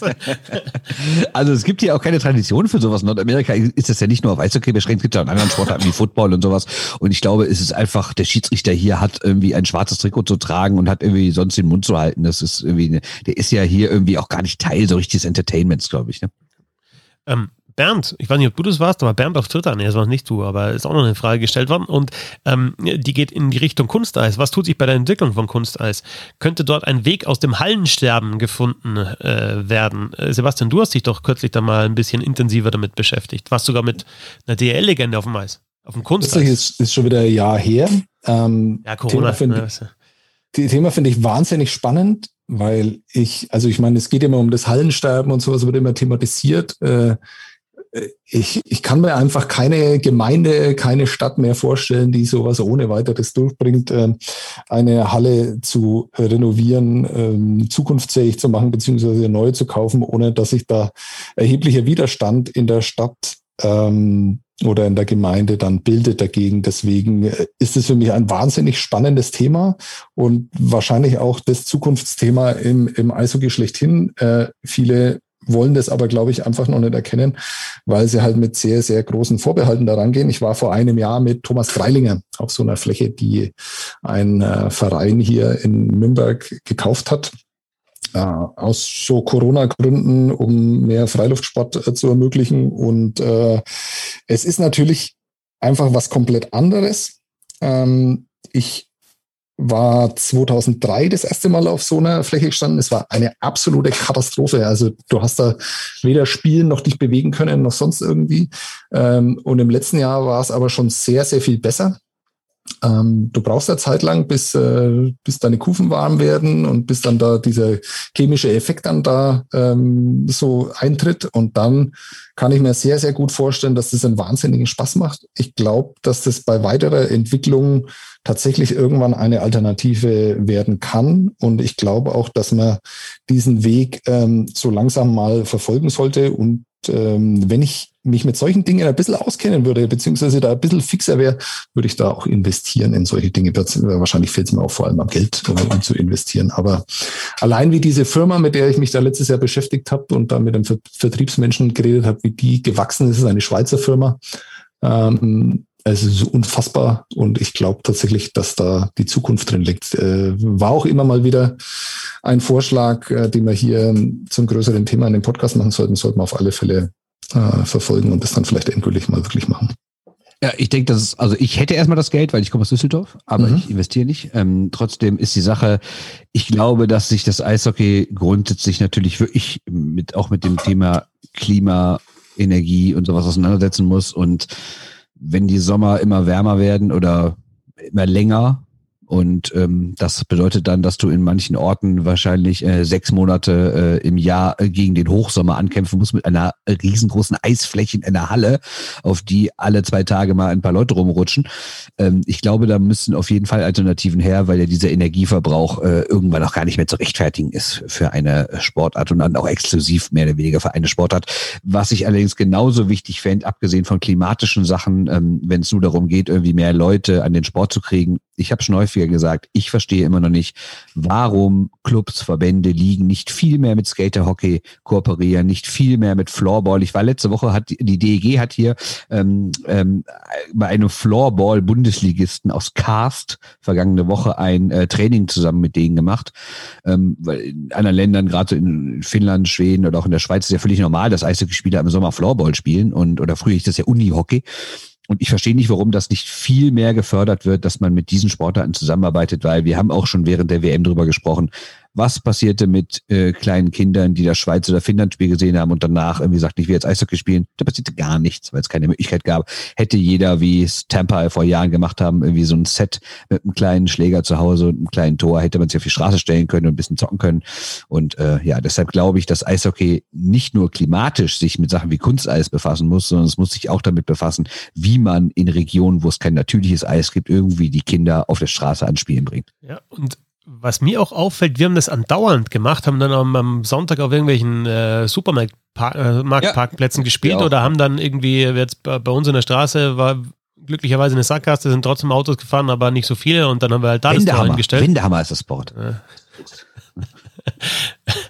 Und äh, ich sehe das gar nicht mehr. Also ich sehe das echt kaum mehr, dass irgendwie auf der Straße oder so gezockt wird oder dass da irgendwie ein Tor steht oder also klar, jetzt, jetzt ist das nächste Level ist natürlich, du machst das irgendwie im Keller und hast da hast da irgendwie dein, äh, deine, deine dein Equipment und kannst da ein bisschen zocken und hast dann irgendwie vielleicht auch so Kunsteis-Teile äh, Teile auf dem Boden und, und schießt da ein bisschen, aber irgendwie so Und auf der von was für Straße. Kellern redest du was da für Keller wohnst du, Alter? Bist du, äh, also, du hast, glaube ich, zu viel diesen Naw Nawalny-Doku über, über Putins Palast gesehen, ne? mit der Eisfläche im Keller. Ihr, ihr, ihr, ihr glaubt gar nicht, wie, wie viele Nachwuchs-Eishockeyspieler äh, Im Keller angefangen, einen, ne? einen Ke ja, genau. Es ist wie jetzt ist wie früher die Keller- und Garagenbands. Jetzt sind die Keller-Eishockeyspieler. Es werden die, wir werden in, in 15 bis 20 Jahren, ja, mein Papa, meine Mama, die haben uns, haben mir das in den Keller gebaut. Damals. Das Da hab sind ja immer keine. Straßenkicker, sondern das sind dann die, die Kellerzocker. Genau, genau, genau. So sieht's aus. Ah, Aber typischer es war ein Quiz, das? Hier? Du musst ja was Substanzielles sagen, Fetzi. No, who's the fucking Quizmaster in the podcast? Ah, wer denn wohl? Der Chef, ja. Also, äh, es gibt ein, ähm, wie nennt man es so schön? Ein Anlass. War jetzt nicht das kreativste Wort, aber es fällt mir gerade ein. Äh, am Donnerstag. Wisst ihr, was da passiert in der deutschen Eishockey-Liga? Nein. Draft. Ist Draft, oder? Erster Draft und wir haben es verpasst. Fast. Die Straubigen Tigers stellen ein neues Design vor. Die werden nämlich 80 und stellen neues Wappen und alles vor. Die verändern sich. Und deshalb habe ich, und auch weil ich dieses Buch letztes bekam, was ich euch nun in die Kamera halte, es heißt Fabric of the Game. Und der Untertitel ist The Stories Behind the NHL Names, Logos and Uniforms. Machen wir heute ein Quiz mit dem schönen Namen Wappen, Trikots, Namen. Die Erklärung ist also, ähm, dass wir über, über diese Punkte reden, weil ihr ja auch so aus so Style-Metropolen kommt. Da dachte ich mir, das passt doch mal zu euch. Ähm, es gibt also zu jedem Komplex einmal zu Wappen, einmal zu Trikots, einmal zu Namen, gibt es fünf Fragen und die sind gewertet von einfach zu schwer und es gibt entweder 100, 200, 300, 400 oder 500 Punkte. Ihr müsst euch vorstellen, wie so eine Tafel, die ihr so vor euch habt. Ne? Und es gibt auch eine Special vierte Kategorie, die heißt Stanley Cup. Da geht es natürlich nur um Fragen um Tampa Bay oder Montreal Canadiens. Ähm, einer von euch fängt an, sagt einfach, ich nehme Wappen 300 oder Trikots Oh, geil. 400 oder was auch immer. Und äh, dann geht's los. Und ich zähle einfach, ähm, wer am Ende mehr Punkte hat. Ich bin jetzt nur überrascht, dass du, wo du aus Düsseldorf kommst, nicht jetzt 1000, 2000, 3000, 4000, 5000 Punkte vergibst. Oder Millionen. Ja, ich will ja 100. euch nicht immer so direkt von Kopf stoßen. Ne? Wappen Man- für man- man- 300. Ja, man, man muss den Leuten ja ihre Minderwertigkeit nicht immer direkt so Hier, zeigen. der, hier der, der große Quiz-Zampano der letzten Wochen, äh, der, der sozusagen der, der, der herauszufordernde, fängt an, Sebastian. Äh, Trikots für 200. Trikots für 200. Ach ja, genau, die Regel ist, wenn du es nicht beantworten kannst, dann kann der andere klauen, ne? Mhm. Äh, ja, das ist die einzige Homer-Frage, die ich hier drin habe. Äh, Trikots 200. Äh, die Düsseldorfer EG hatte dieses Jahr ein ganz spezielles Trikot. Wie sah es aus? An was sollte es erinnern? Boah, das war, oh Gott, keine Ahnung. Das war dieses äh, grüne, ne? Boah, an was sollte das erinnern? Äh, Boah, ich weiß es einfach nicht. Äh, wahrscheinlich an irgendein Gründungstrikot, das äh, vor. Oh Gott, ich Ach, vergiss es, falsch. Es ist auch gar nicht das Grüne. Falsch, völlig falsch. Fetzi, willst du klauen? Hatte das nicht mit dem Sponsor Epson zu tun? Ja, das Hab ist ich ja davor schon gewesen. Das ich war jetzt- nicht dieses Jahr. Habe ich kürzlich in eurem Buch gelesen, Bernd. Das war ja irgendwie das blau-gelbe, oder? Irgendwie so. Ähm, äh, ich weiß es nicht. Nee, sorry. Habt ihr es nicht mitbekommen? Nein. Auch ihr habt euch wahnsinnig drüber lustig gemacht, aber Vielleicht, äh, wie immer bei den Shorter News habe ich mir gedacht, naja. Aber das war, also hat mit, Baum, mit Baumarkt hat es nichts zu tun, oder? Nein, die haben einfach ein rot-gelb gestreiftes Trikot in der Optik eines Strickpullis gehabt. Damit haben die wochenlang gespielt. Aber gut, im Süden guckt man natürlich nicht in die einzige relevante Eishockey-Gruppe in diesem Land. Sie das nicht mitbekommen hat, unbeschreiblich. Ja, aber was heißt jetzt Strickpulli? Die Also haben ein rot-gelb gestreiftes Trikot gehabt, was aussieht wie diese, aussah wie diese Strickpullis in den 90er Jahren mit den Aufnähern drauf. Ich dachte, das war das Karneval-Trikot. Nee, das gab's vor zehn Jahren mal. Das ist das hässlichste ever. Okay, wusstet ihr nicht, gibt schon mal null Punkte. Gefällt mir schon mal sehr gut. Äh, Fetzi, du bist dran. Jo, äh, was gibt's? Trikot, Wappen, was noch? Wappen, Trikot, Name, Stanley Cup. Name für 300. Boah, Name für 300. Welches ist das einzige NHL-Team, das nach seinem Umzug seinen Namen behalten hat. Also natürlich nicht den Stadtnamen, sondern den anderen Namen. Umzug. Weiß er nicht. Ist das eine Umzug hat. Das sind die 200 und 300 Fragen ihr scheitert schon. Ja, ist ja gut. Sch- Schlauch. Ich stehe auf dem Schlauch. Umzug. Ähm, ähm, muss ja dann irgendwie eine neue. Also sonst haben wirklich alle immer ihren Namen geändert, Ja. aber dieses eine hat den Namen behalten. Und hieß, dann, und hieß dann trotzdem andere Stadt und gleicher. Ja, ja, genau. Die Stadt hat sich natürlich geändert, aber der, der Name des Teams ist gleich geblieben. Gibt es nur ein einziges. Aber du meinst jetzt nicht Phoenix und Arizona Coyotes.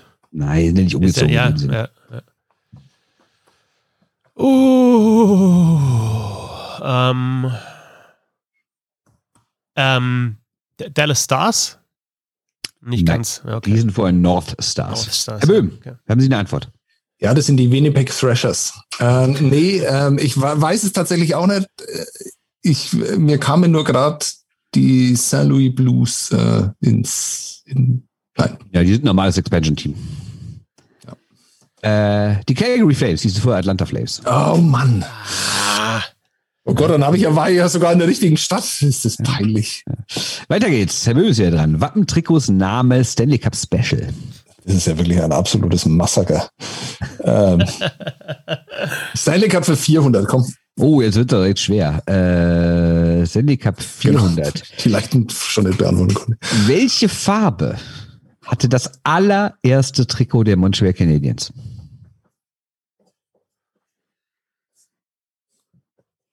Braun. Hier steht's. Ha- Hast du schon geantwortet? Ja, braun. Falsch. Das war Maroon, ne? Maroon. Das war ein anderer Verein. Das war die, waren die Maroons. Ja, ja. Und Herr Fetzer, wollen Sie klauen? auf den Fotos ist es immer schwarz-weiß. Du kriegst jetzt einen Kreativpunkt. von mir. Also wenn Nee. das Ding hier 0-0 ausgeht, Nee, ich, aber ich ähm, ausgehe, ich glaube, nee, pass auf, äh, ich, ist es blau-weiß? ich lasse es gelten, weil blau war die Hauptfarbe. 400 Punkte für Herrn Fetzer. Yes! Ja. 400 ist Äh, natürlich du schon ein Riesenvorteil. 400 ist ein Riesenvorsprung. Das stimmt. Du Ähm, bist gleich wieder dran. Stanley Cup für 300. Stanley Cup für 300. Ja, die Frage ist ziemlich ähnlich. Äh, 2011 bekam Tampa Bay neue Trikots. Äh, das Heimtrikot ist blau. Welche Farbe hatte das Heimtrikot vorher?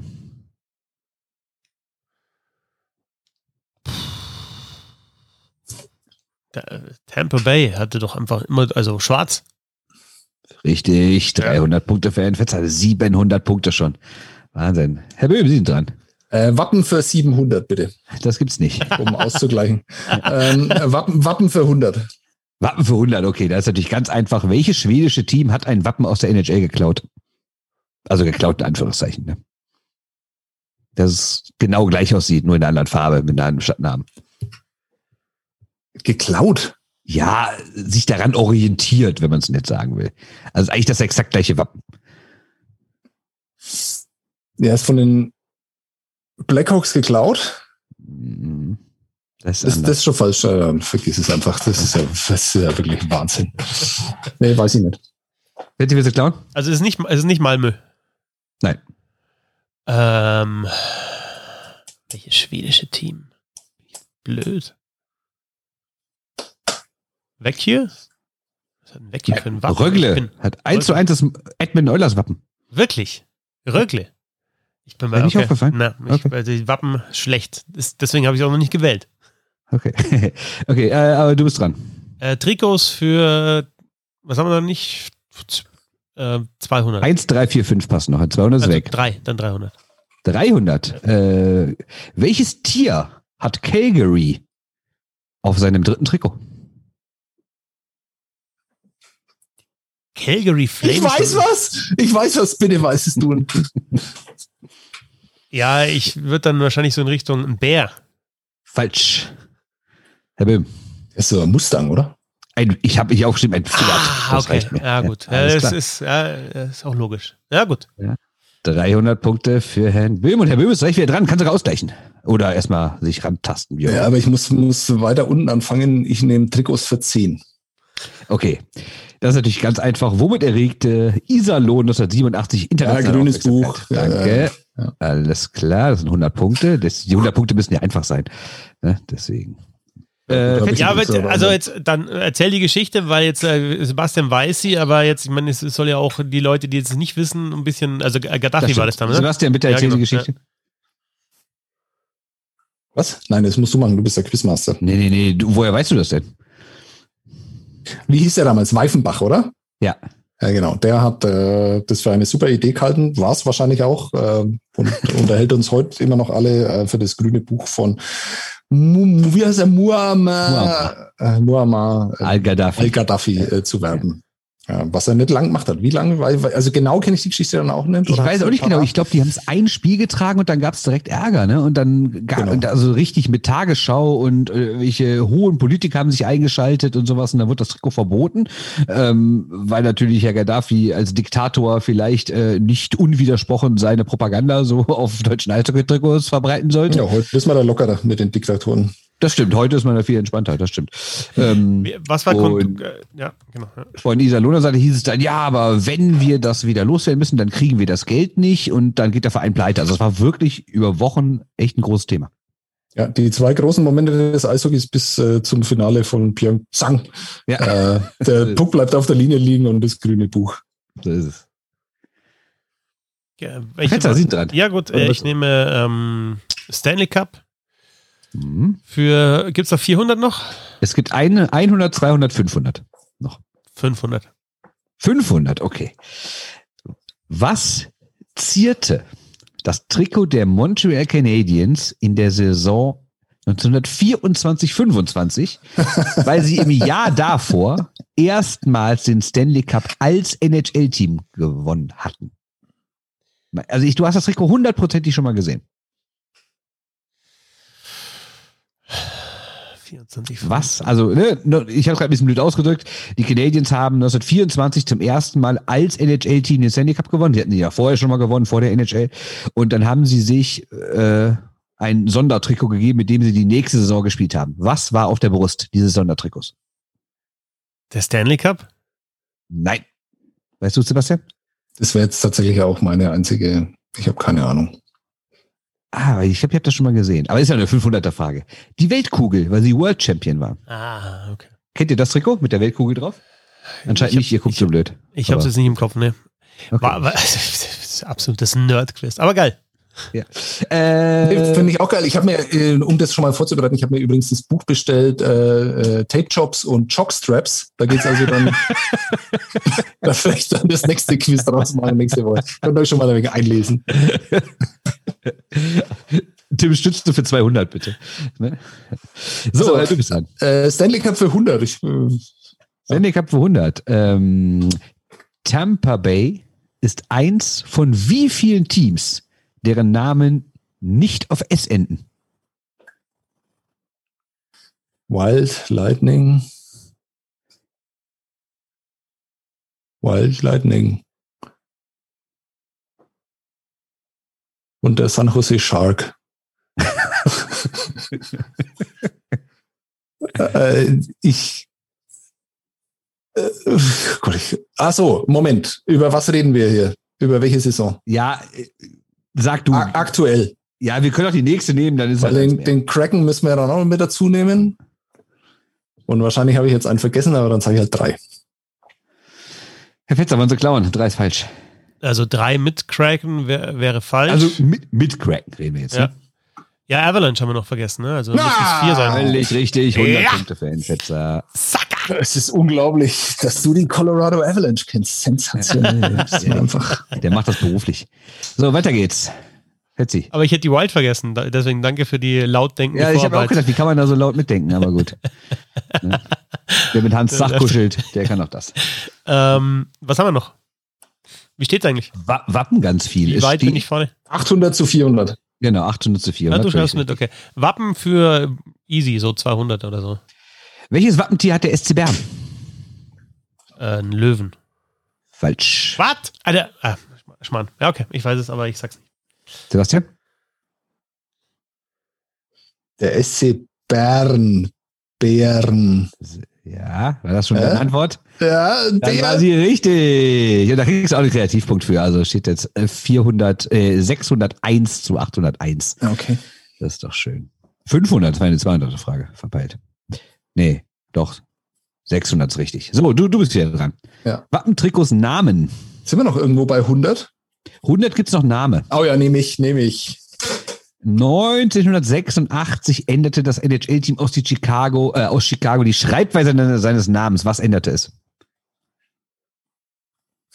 Was? Das ist für 100? Ja, ernsthaft? Ja, klar. Das ist doch mega einfach. Die Schreibweise? Seines Namens. Was änderte sich? Äh, nimm mal mit TSCH. Chicago, meinst du? Aus, aus Chicago. Aus Chicago. Um mal wieder Pop-referenzielle. Äh, ah. was kann man denn da ändern? Hättest du mal mein Buch gelesen. Da steht's drin. Ich habe das gelesen. Mhm. Umschlagbar. Äh, Ich habe echt, ich habe wirklich keine Ahnung. Also Chicago dann mit K offenbar. Ich weiß es nicht. Ich habe echt keine Ahnung. Ich rede nicht von Stadtnamen, ne? Wenn ich Namen sage, dann meine ich immer den. Ja, und da, was kann man da ändern? Dann, äh, äh, ach so, das ist ein Bindestrich. Ein Bindestrich. Hm, Auch nein, nicht. das ist falsch. Ich habe keine Ahnung. Betsy, weißt du's? Erstmal muss ich mich entschuldigen für den, äh, für den Löwen. Ähm, das war ein Schnellschuss, sorry. Hätte ich natürlich wissen müssen. Und irgendwie, also wir sind nicht gut in diesem Quiz, fällt mir gerade auf. Äh, Blackhawks äh, schrieb man äh, vorher auseinander, also Blackhawks und jetzt schreibt man es zusammen, Blackhawks. Völlig richtig. 100 Punkte für Herrn Fetzer. Du bist auch wieder dran, Fetzi. Was haben wir noch? Äh, recht viel. Ich nehme mal Ähm, so ein leichtes Stanley Cup oder so die äh, mal Stanley Cup 100er. gibt's nur noch eins für 200. Ja, nehme ich das. Für was steht das H im Wappen der Montreal Canadiens? Oh. Also was ist, wie viel kriegt er da dafür? 200. Ach, jetzt hör halt auf. Für äh, Les Habitants. Herbst. Falsch. Herr Böhm, für was steht das? Was, 200? Das müsste doch 500 sein, die Frage. Scheiße, ey, Wahnsinn. Wappen. Unglaublich. Ah. Für was steht das H? Ich meine, kann nicht äh, die Tatsache, dass es dafür nur 200 Punkte gibt, einen zu verleiten, die Antwort zu wissen? Hä? Verstehe ich nicht. Aber ich verstehe gar nichts. In dem ganzen Quiz verstehe ich gar nichts. Äh, das steht für Herbert. Das H steht für Herbert. Das wissen nur wenige. Ich habe keine Ahnung. Äh, völlig überraschend steht dieses H für Hockey. Aber gut, nicht schlimm. Müsst ihr nicht wissen. Alles gut. Ähm, weiter geht's. 40 du, nee, du bist dran, Sebastian. Äh, Ganz ehrlich, bevor du das gelesen hast, wusstest du das? Ja. Ich glaube dir kein Wort. Ja gut, aber ich habe mich auch immer schon für Wappen und Trikots interessiert, deswegen kaufte ich auch dieses Buch. Und äh, ich weiß nicht, vielleicht habe ich da euch auf einem völlig falschen Feld erwischt, was mir dann leid tut. Aber egal, wir machen einfach weiter. Äh, was muss ich denn wählen, um was über die Hartford Whalers äh, gefragt zu werden? Äh, nicht vorhandene Fragen für 200. nee, was haben wir noch offen? Hoffentlich nicht, nicht mehr allzu viel. äh, dreimal Wappen, zweimal Trikots und ich glaube sogar dreimal, viermal Namen. Oh, Namen. Oh. Namen müssen wir noch. Stimmt, Namen. Ja, das war bisher schon so erfolgreich. Ähm, ja, weiß ich nicht. Trikots für das Niedrigste, was noch möglich ist. 400. Oh Gott. niedrigste. Welcher NHL-Spieler hat 2020 die meisten Trikots über den offiziellen NHL-Shop verkauft? Also nicht selber hinter der Theke, ne, sondern von wem Die wurden die meisten Trikots verkauft? Ja, wenn es für 400 ist, dann wird es wohl kaum Conor McDavid sein. Sehr klug schon mal, ja.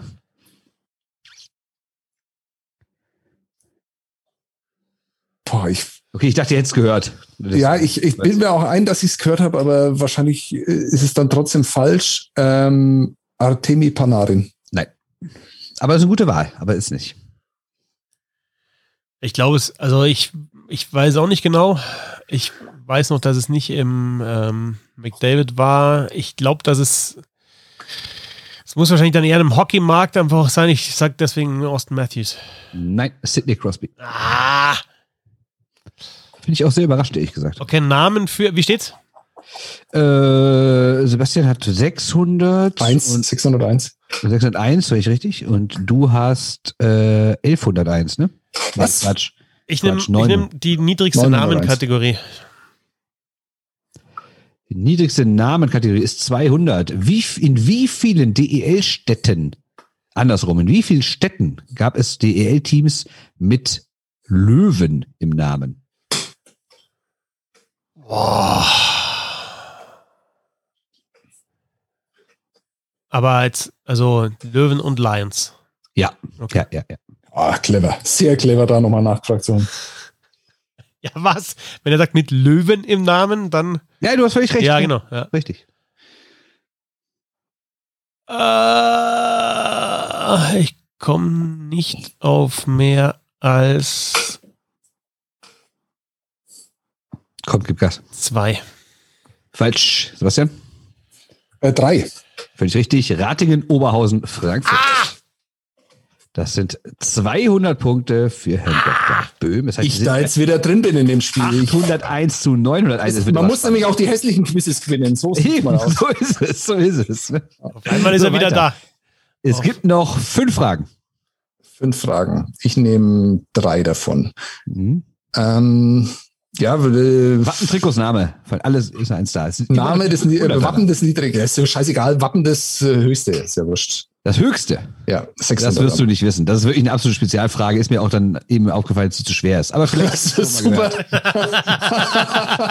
Wofür? Das Das ist doch geil. Das setzt das eigentlich vor, das setzt vor jeder Frage einfach jetzt einfach sagen müssen. Nachdem ich die Hunderter schon in der hab beantworten können. Wofür stehen die drei Sterne im Wappen der Washington Capitals?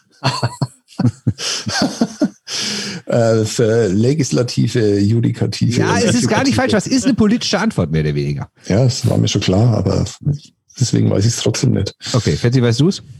Nee, aber also, ja, was kann man noch nehmen aus dem politischen System? Was ist die Hauptstadt? Ich weiß es nicht. Ne? Na, es ist aber nicht ganz falsch, ja. Es ist also die Geschichte ist, äh, dass die für die drei Regionen stehen, die die Caps Fans haben. Also was heißt Fans haben, in denen die so direkt herkommen, ne? Äh, Maryland, Virginia und, Und Düsseldorf. Und DC. Okay, aber ihr beschäftigt euch halt nicht mit Trikots, fällt mir auf. Äh, ja, muss ich mich Ja, mit äh, Namen äh, und Wappen übrigens auch nicht. Und mit dem Stanley Cup auch nur so am Rande. Letzte, dann also ich bin schwierig. jetzt bei Namen, bei Namen. Ähm, die, die, die niedrigste Namenkategorie. Das ist 400. Wie hieß der erste Verein, aus dem die Kölner Haie hervorgegangen sind? Und ich betone auf erster Verein.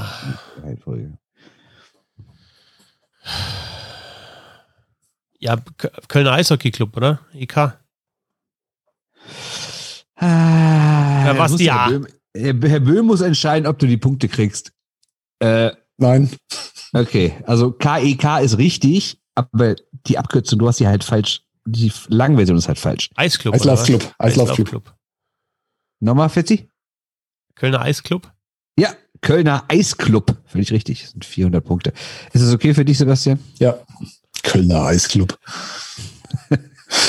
So ist es. Äh, es gibt noch drei Fragen. Äh, Sebastian, du fängst an. Trikots, was gibt bei Trikots noch? Trikots geht Trikots. noch 500. Äh, Die Geil, letzte Frage erinnert mich daran, dass ich einen Shitstorm bekommen habe, weil ich EC, äh, außer, weil ich äh, bei, ähm, bei Iserlohn ECDC äh, gesagt habe, anstatt Ja, ja, ECD. Und ich Ja. habe an Memmingen gedacht, ECDC Memmingen. Aber das war ein großer Fehler, ECDC äh, Sauland zu sagen. Zu Recht, zu Recht. Äh, Wäre mir nicht passiert. Trikot der Hamilton Tigers hat eine Besonderheit. Es ist, äh, Es ist kein Tiger drauf, sondern der Löwe. nein, welche Optik hatte es? ähm, das war damals das erste bauchfreie Top, das im Eishockey Ja. getragen worden ist. Das ist so gesehen richtig, aber mir ging es eher um die Farbe. Äh, keine Ahnung. Fetzi, weißt du es? Nee. Also einfach, wie, wie, wie sieht das Trikot aus, der Hamilton Tigers? Welche Farbe?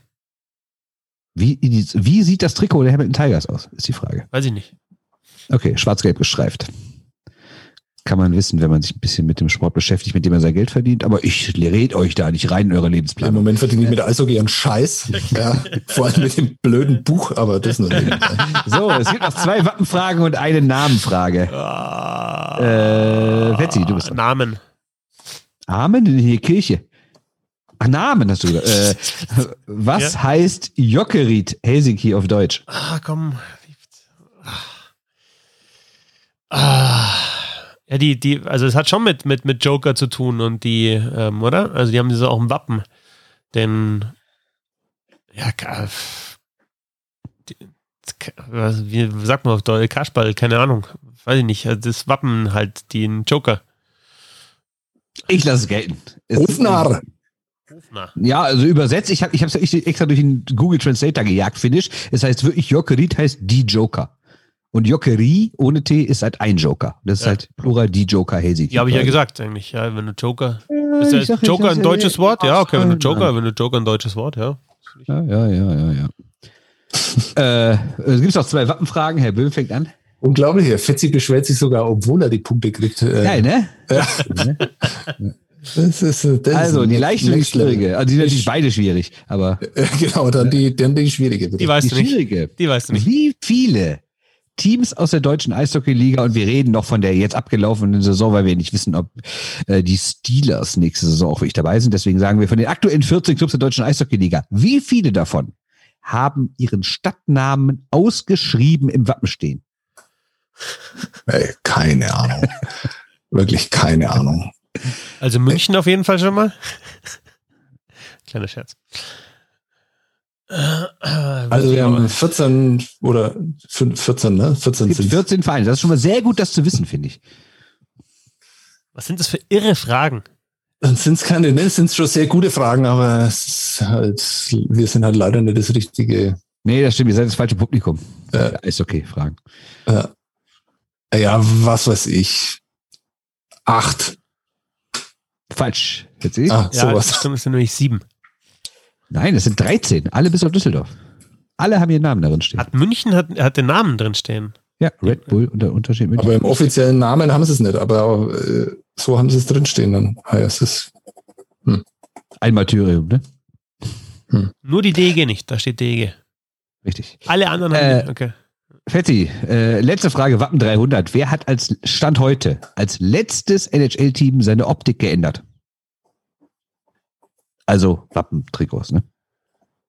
Äh, als letztes waren es. Also Maple Leafs zählt da nicht oder mit dazu, mit, mit irgendwie ein bisschen Wappen leicht. Also äh, dazu. Rebrush oder komplett geändert? Bitte? Äh, äh, reden wir von einem Rebrush oder? Ja, genau. So, so von, von, von so einem Redesign oder wie man das nennt. ähm, waren es die Panthers? Völlig richtig. Das sind nochmal drei Punkte. Das ist also ein Erdrutschsieg. 1801 Punkt für Christoph Fetzer. Acht, trotzdem auch respektabel 801 Punkte für Sebastian Böhm. Also wenn du sagst 1800 Punkte, ist, also da denkst du richtig gerocktes Quiz. Deswegen ist das Nie hat mit dem, jemand in einem Quiz mehr Punkte geholt als 1801. Das sollten wir doch festhalten. Oh, Ja, und, das war- und Sebastian Böhm vom, vom Thron gestoßen, oder? Ja, Ja, ist das so? so ist es. Unglaublich. Ja, sorry, ich dachte, ihr seid mehr im Thema, deswegen äh, ist das natürlich. Nächste Woche Bernd Schwickerath über Föhns und äh, Gaffertape. Das wird auch total spannend. Haben wir ganz kurz noch? Kleinen Moment noch. Es war fucking awesome, fucking awesome. Danke. Schön, ja, also ich, äh, super interessantes Quiz, aber ich, ich, also ich fand es echt schwierig. Und dann, wenn man mal Ja. eine Antwort hätte wissen müssen, Schnellschuss oder keine Ahnung oder auf dem Schlauch gestanden, schlimm. Der Roundtable mit äh, Quizmaster Bernd Schwickerath auf Twitter at b-schwickerath. Danke dir. Bravo, bravo. Ich danke ebenfalls. Ja. Und mit äh, knapp unterlegen im Quiz Sebastian Böhm auf Twitter at bohemso unterstrichen. Bravo, bravo. Oh, Zeig uns, zeig uns den, bravo, zeig uns den Di- Dinosaurier nochmal. Komm, zeig uns den Dinosaurier nochmal. Ja, da geht er nochmal. ist das ein Radiergummi oder ist das? Ich weiß nicht, ich glaube nicht. Ich bin am Schreibtisch meines Sohns. Äh, ich sehe den das erste Mal gerade. Ich bin Christoph Übrigens, Im Fetzer. Hintergrund, Ja. äh, im Schrei- äh, an einer Wand von dem hängt übrigens das äh, Trikot der Montreal Canadiens 2025, möchte ich sagen. Ja, Nee, das ist von 26, 27. Naja. Genau, ich wollte noch sagen, wie ich heiße, Christoph äh, Fetzer, at Fetzi6 auf Twitter, at äh, Bisselhockey auf Twitter und Instagram. Danke fürs Zuhören, bis nächste Bravo. Woche. Ja, jawohl, jawohl, jawohl. Bravo.